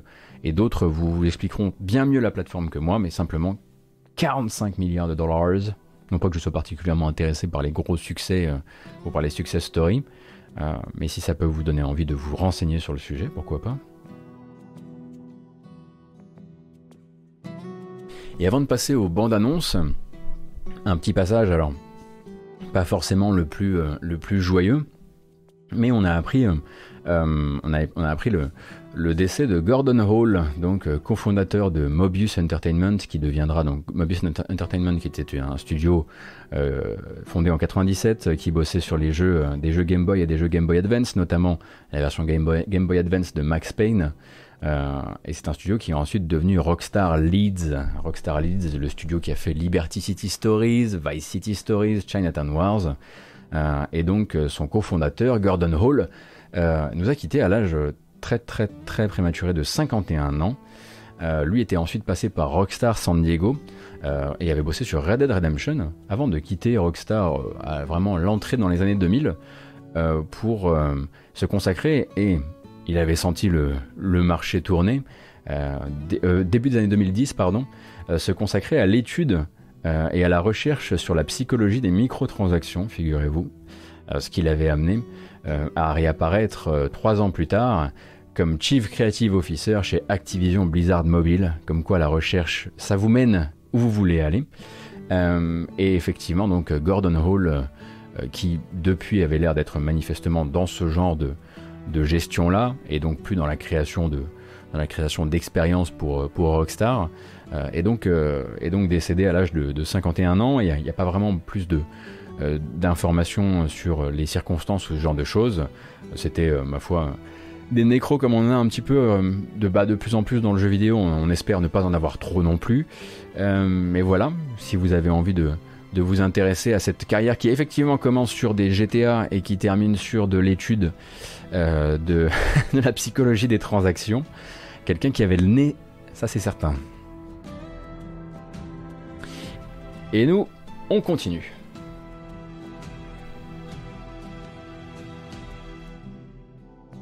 Alors la prochaine bande annonce, elle me fait très très très très plaisir parce que je pense pas que vous connaissiez le jeu, mais il est arrivé en surprise sur Switch ce matin. Euh, et euh, là, il va falloir qu'on accélère un peu le rythme, euh, mais c'est pas grave. Le jeu s'appelle Fatum Betula et c'est un jeu d'horreur façon PlayStation 1. Je sais, je connais les trois du fond qui sont là-bas, qui kiffent les jeux à esthétique PS1. Donc là, attention, c'est très très PS1 et c'est du coup très, on va dire, spooky on va dire ça comme ça, Spooky. Euh, le jeu est sorti en juin euh, sur Steam, juin dernier. Et euh, surprise, c'est la sortie Switch. Aujourd'hui, ça donne ça environ en termes.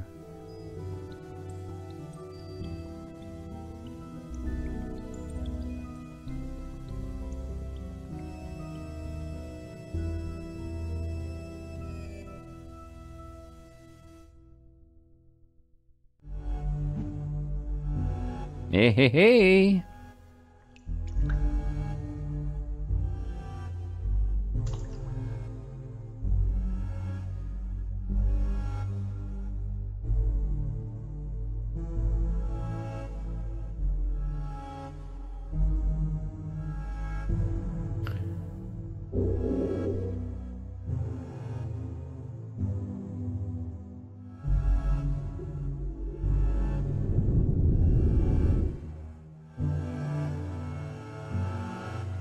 Alors, est-ce que c'est votre kiff ou est-ce que j'ai fait une erreur en le mettant dans la matinale ce matin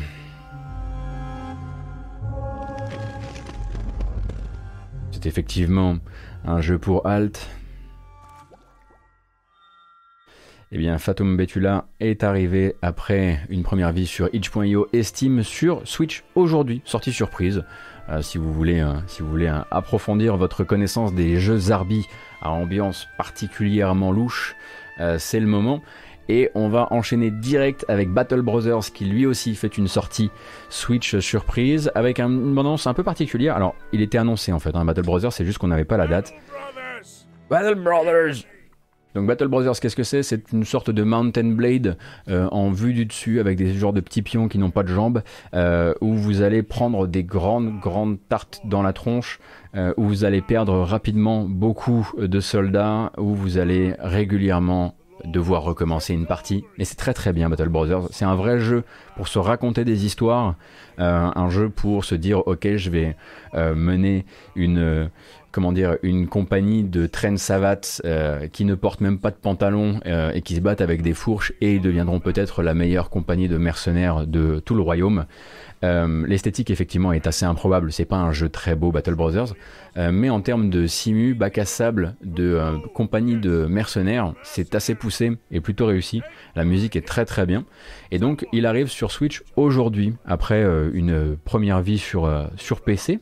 Euh, il faudrait voir de quoi il. Euh, alors c'est du tactical, hein, non, c'est pas de l'auto-chess du tout. Hein, euh, là ils ont pas mis, ils ont pas mis l'interface, mais c'est pas du tout, c'est de la vraie tactique où on va du coup gérer donc de manière hexagonale le relief, les prises à revers, ce genre de choses. attention, hein, c'est pas un jeu pour tout le monde, mais si vous aimez les expériences roguelite, on va dire roguelite bac à sable un peu hardcore, ça se pose là. À voir en revanche ce que vaut cette version Switch euh, avant de se jeter dessus. Mais attention, hein, c'est vraiment le genre de jeu où sur un lancer de dés, euh, le, chef de votre compagnie de mercenaires se fait décapiter tout net et avec de la chance vous récupérez les casques. Voilà. C'est un peu ce genre de jeu qu'il faut voir. Hein. Donc euh, c'est très très méchant.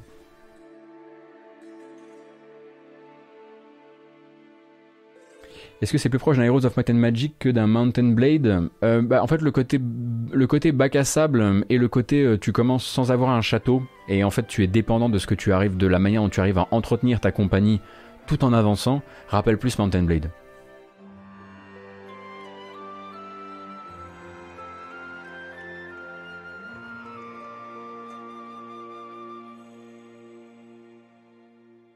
Tonton yo-yo, chargement plus long? Ah oui, la, version Switch a des soucis de chargement? Bah. Ah, c'est chiant ça. On en parlait hier, il était teasé, désormais il a une date, ce sera le 17 mars pour l'extension, la deuxième extension de. oh, je la digère mal. De The Outer Worlds, donc le dernier Obsidian, enfin l'avant-dernier Obsidian, euh, qui, se propose de vous présenter ça sous forme de, de bande-annonce de, de série Pulp.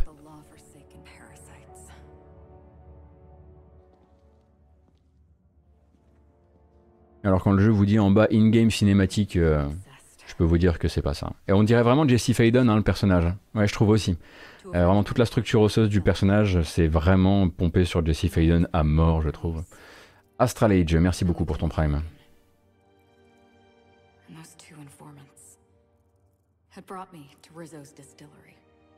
Et euh, en gros, ben, le, ce DLC s'appelle Murder on Eridanos et le but, bah, ça va être justement pour vous et votre équipage et bien d'aller élucider le meurtre de ce personnage.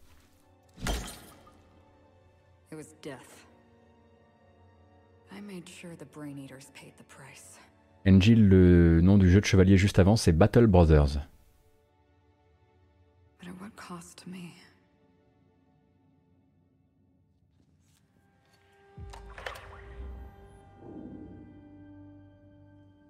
Mais le trailer est plutôt bien, je veux dire.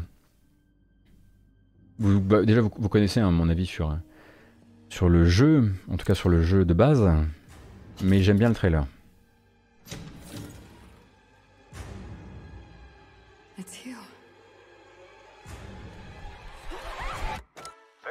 the Halcyon News Network with breaking news. Halcyon Helen has been murdered. Administrator Ludovico of Rizzo's refused to answer Le petit twist final est pas mal, je trouve. Spectrum next spokesperson? Claiming that a special investigation must be concluded first. Ce sera donc le 17 mars pour Meurtre sur Eridanos, second DLC, second et dernier DLC du jeu, euh, qui sort donc sur PS4, Xbox PC via Steam et Epic Game Store. Vous ferez bien euh, comme vous voulez. Et Switch, évidemment, mais plus tard, car vous connaissez peut-être les difficultés qu'a pu avoir euh, The Outer Worlds sur Switch. Donc forcément, ils vont prendre un petit peu le temps pour optimiser tout ça. En espérant qu'à la fin, ce soit optimisé.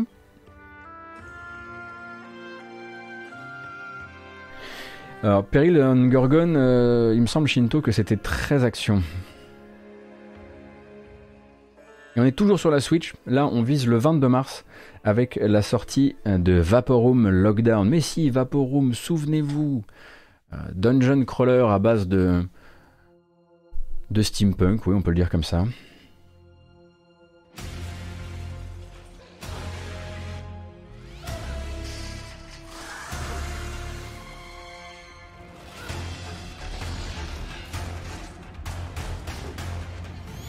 Alors, on rappelle que donc c'est du dungeon crawler, déplacement case par case, euh, et du coup tour par tour, on peut, si on peut dire ça comme ça, euh, qui change un petit peu de la tradition euh, Heroic Fantasy, lui pour vous proposer une aventure plutôt de type steampunk euh, dans une station sous-marine. Alors, le jeu a ses adeptes, je connais pas Lockdown qui est une extension du coup, euh, mais il arrive sur Switch.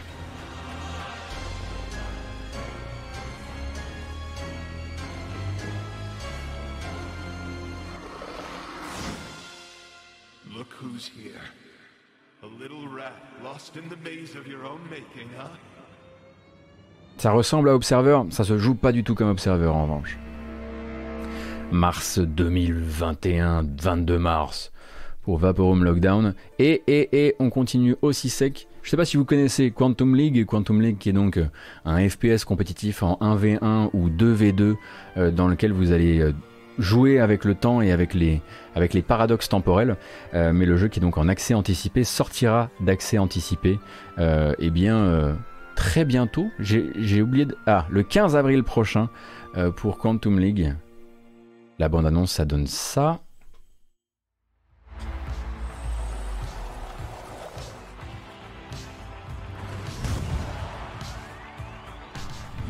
Donc en gros, je vous explique, ça se joue par manche et à partir du moment où vous avez terminé une manche, on estime qu'on rembobine la cassette et quand vous jouez la seconde manche, le fantôme de votre première action reste sur la partie et du coup vous allez eh refaire une deuxième, deuxième action euh, et du coup bah, créer des stratégies comme ça en 1 versus 1 joueur ou en 2 versus 2 joueurs. Euh, le jeu était en accès anticipé et il sort en 1.0 le 15 avril.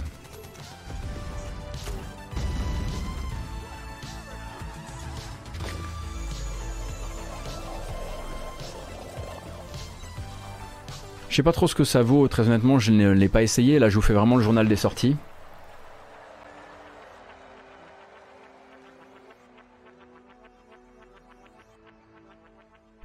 Et tant qu'on y est, alors là j'ai pas de trailer pour ça, mais sachez que Beyond Steel Sky, la suite de Beneath Steel Sky, donc par, euh, par Charles Cecil, que vous aviez vu arriver notamment, si je ne dis pas de bêtises, sur PC, mais aussi sur Apple Arcade, euh, eh bien, a signé un partenariat avec. Bah alors Bah alors, Pépé C'est Papy Grenier. Euh, a signé un partenariat avec Microids euh, pour euh, éditer les versions PS4, Xbox One et Switch. donc qui devrait sortir au troisième trimestre de cette année.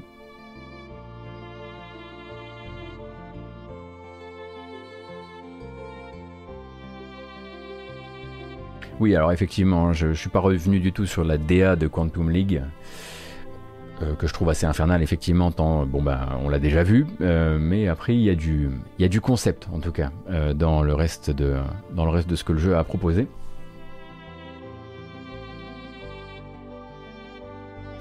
Et on avance donc sur notre dernière partie. Pour rappel, donc là, on va parler un peu de musique de jeux vidéo. Et après ça, euh, je raccrocherai pas comme d'habitude, on partira directement, si ça vous dit, sur la démo, la, deuxième démo de Monster Hunter Rise que j'ai téléchargé. Euh, du coup, il n'y aura pas de raid ce matin, je m'auto-raid si vous voulez. Euh, et on va commencer donc avec une petite featurette musicale qui sort après le jeu, c'est assez rare pour être signalé. Et je trouve que c'est toujours agréable quand. Agrément, toujours agréable quand les, les, éditeurs prennent le temps de montrer ce genre de choses. du côté de chez Sony, on a accorder une petite featurette musicale au thème principal de, euh, de Sackboy Big Adventure avec son compositeur.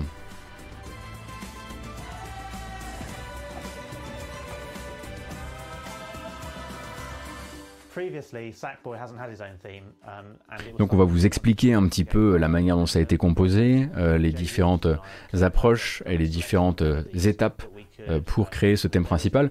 On rappelle que c'est plutôt une très chouette BO. Là, on voit Lena Rain qui était de dos, euh, Lena Rain qui participe sur un ou deux morceaux de la BO. Oui, on va parler d'Astrobot après. Donc c'est un truc en fait, euh, c'est le genre de choses pour lesquelles j'aurais tendance à vous à vous encourager à continuer à suivre des trucs comme le PlayStation Blog, parce que euh, régulièrement vous allez trouver ce genre de contenu sur le PlayStation Blog en à côté des, des bandes annonces de jeux, et c'est pas des trucs qu'on peut qu'on voit euh, qui sont toujours poussés comme le reste des contenus, donc. Euh. Um, uh.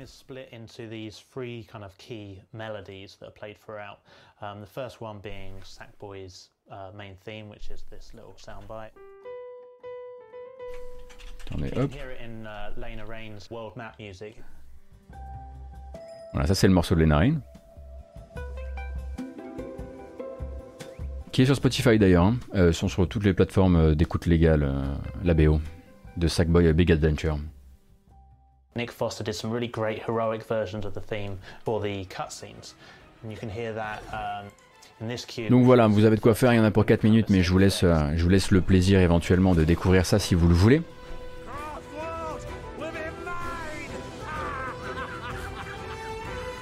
Et à côté de ça, effectivement, la bande originale de Astro's Playroom, donc euh, vous le connaissez peut-être, hein, celui-ci, euh, est arrivée enfin. Enfin, les gens en espéraient qu'une seule chose, c'est qu'elle arrive sur les plateformes d'écoute légale.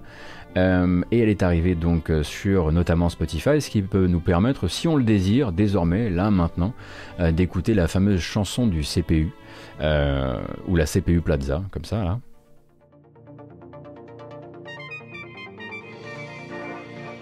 Ouais, Lena Rain a fait un morceau ou deux sur la BO du dernier Sackboy, ouais. Donc j'ai pas tout vous spoiler évidemment, mais si vous avez déjà fait le jeu et que vous attendiez la BO, elle est sortie aujourd'hui même euh, sur Spotify, Apple Music, Amazon, euh, iTunes, tout ça. J'avoue que c'est un bon morceau de bamboche ça. Alors ça c'est pas la chanson, hein. après c'est I'm Your GPU, mais je veux pas trop spoiler non plus.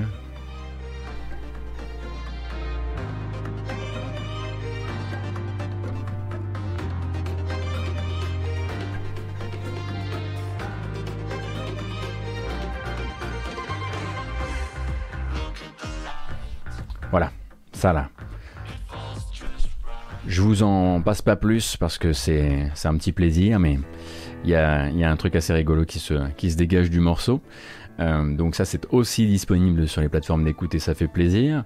J'aimerais aussi vous rappeler que si vous êtes disponible ce week-end, euh, VGM, c'est quoi déjà? Attendez, je vais, je vais revérifier ça. Mais calme-toi. Ah, mais toi, t'es reparti encore. Mais t'es un fou, toi. Toi, t'es un dingo, toi. Toi, tu respectes rien. Ça se voit. Non, mais je sais pourquoi c'est les Sims. Euh, maintenant, j'ai capté d'où vient, vient mon problème. Oui, ce week-end, vous aurez donc euh, un concert Paper Mario organisé par un, collectif de repreneurs de musique de jeux vidéo, donc le VGM Together, euh, qui donnera sur Twitch. Il me semble que c'est aujourd'hui. Attendez, il faut que je. Alors, c'est samedi. Samedi 13. Voyons l'heure pour nous. Ah. Ah, Bon, bah, faudra le, faudra le rattraper en. J'avais pas vu ça. Et a priori, euh, euh, ça, va, être en pleine nuit pour nous. C'est dommage ça. Bordel. Euh, mais donc, le VGM Together qui fait un concert Paper Mario et avec un petit peu de Hades aussi dedans, parce qu'ils avaient envie, si j'ai bien compris.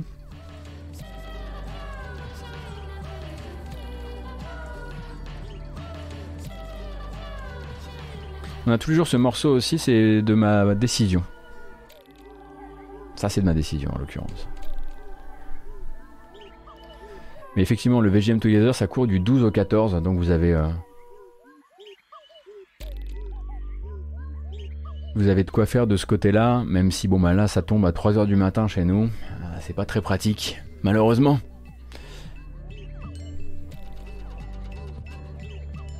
Et je voulais aussi euh, attirer votre attention sur l'existence de Lovely Composer. Alors qu'est-ce que c'est que Lovely Composer? C'est un petit hommage euh, aux compositeurs de musique, euh, de euh, de musique qu'il y avait dans Mario Paint.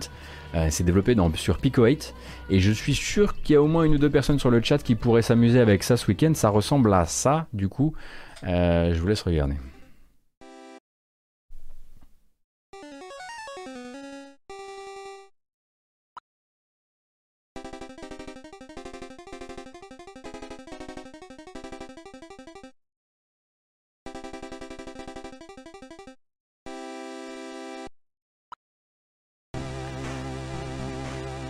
La base.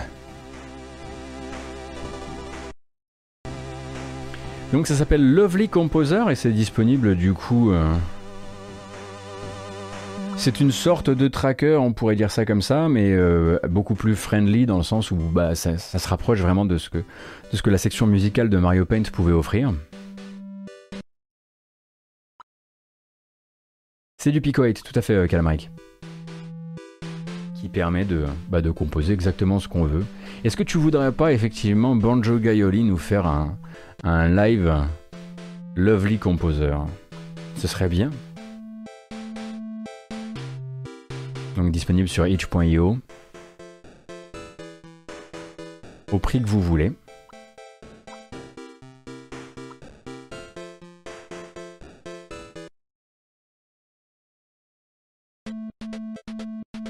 Il y a moyen de faire plein de trucs. hein. On va voir comment il s'en sort à la fin. Ah Ah, si vous avez envie de faire du, gyromite, vous pouvez manifestement.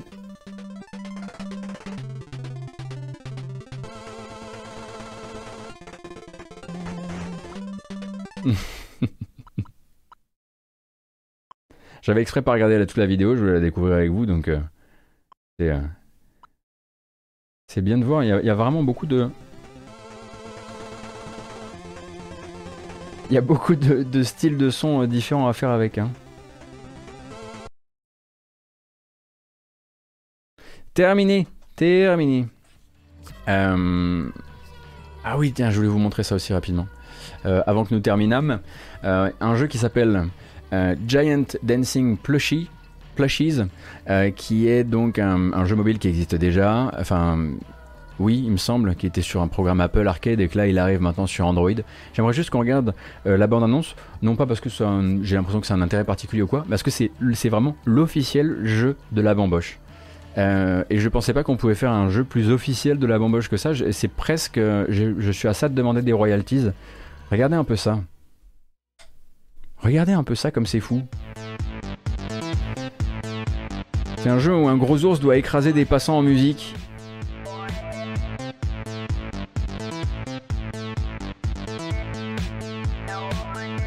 Et donc c'est dispo sur mobile.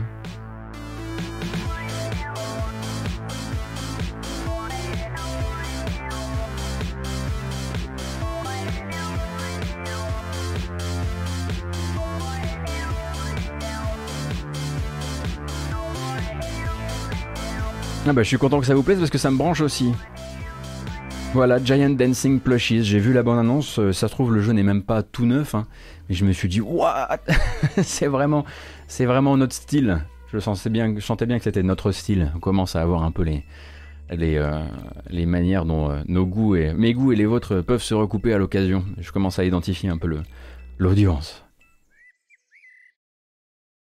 Un niveau avec le Marshmallow Man et la musique de, Ghost, de Ghostbusters, tu m'étonnes.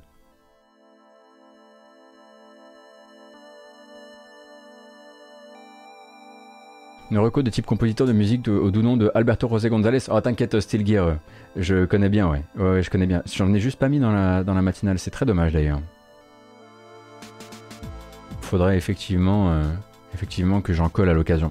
Et donc, dernière info avant de, raccroché, euh, c'est qu'on a eu des nouvelles un petit peu de Materia Collective. Vous, n'êtes pas sans savoir, ou peut-être que si, euh, que donc Materia Collective, label d'édition de musique de jeux vidéo et d'albums de reprise de musique de jeux vidéo, euh, label américain, avait traversé une période un petit peu compliquée en termes bah, de rayonnement à l'extérieur, après que plusieurs artistes qui avaient bossé sur les faces B de Céleste, la musique, en tout cas la bande originale des faces B de Céleste, qui sont des remixes de l'œuvre de Lena Rain, se soient plaints de manière publique de euh, un an et demi à essayer de se faire payer leurs royalties par Material Collective.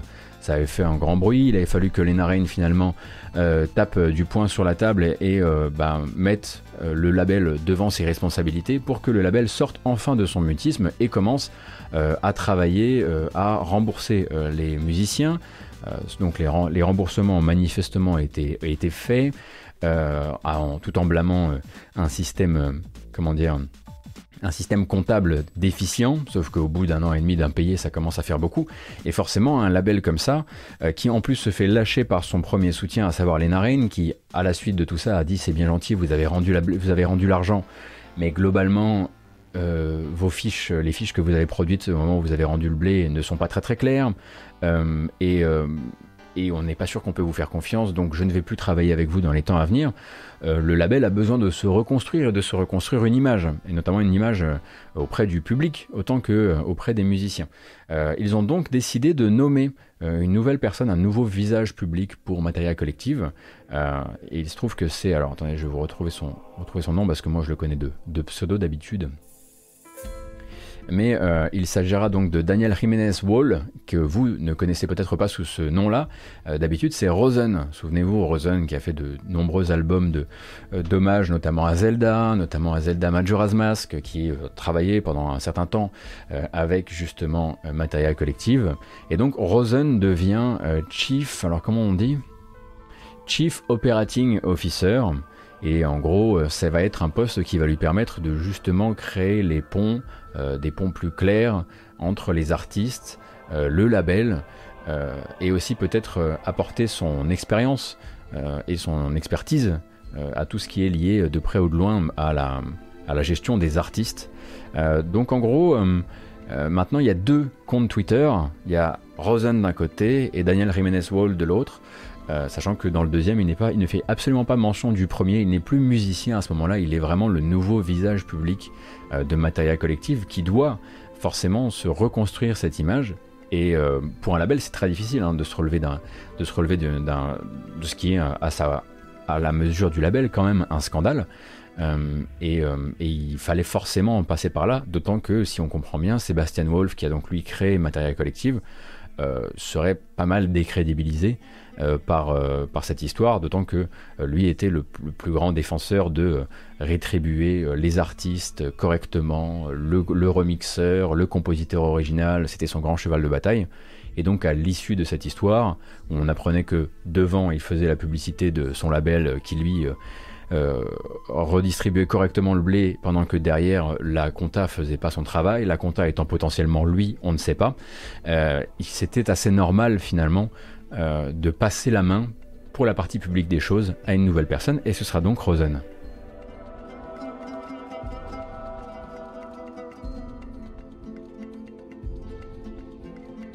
Voilà, vous savez tout. Vous savez tout pour ce matin. Qu'est-ce qui s'est passé entre autres euh, depuis.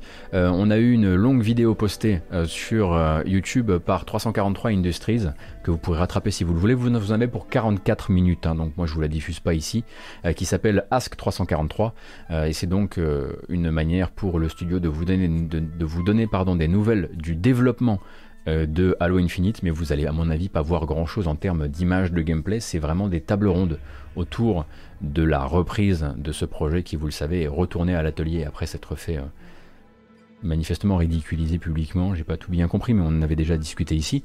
Euh, donc la vidéo Merci Madingue est déjà collée euh, sur le chat et si vous êtes grand friand de Halo, vous pourrez rattraper tout ce que vous pouvez rattraper à l'heure actuelle sur le sujet. Et nous, on est bon. Et nous, maintenant, c'est la bamboche finale avant de passer à, à Monster Hunter Rise, mais quelle bamboche C'est ça surtout la question. On peut pas bambocher sur n'importe quoi comme ça, non. Mm.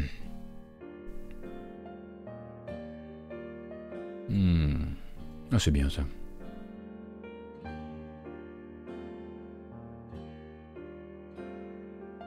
Allez.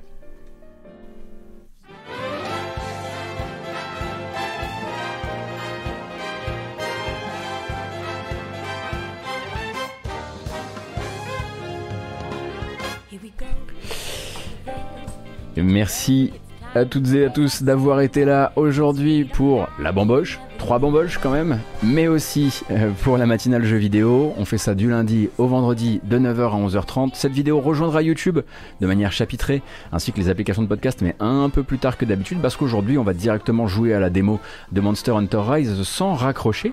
Euh, merci encore pour votre soutien, comme d'habitude. Hein. vous me faites, je le rappelle, un accueil absolument délirant sur Twitch. Donc euh, moi je me suis je suis dans mes petits souliers actuellement, je me lève euh, avec la patate et euh, à 11h30 euh, je commence ma journée avec un sourire de malade.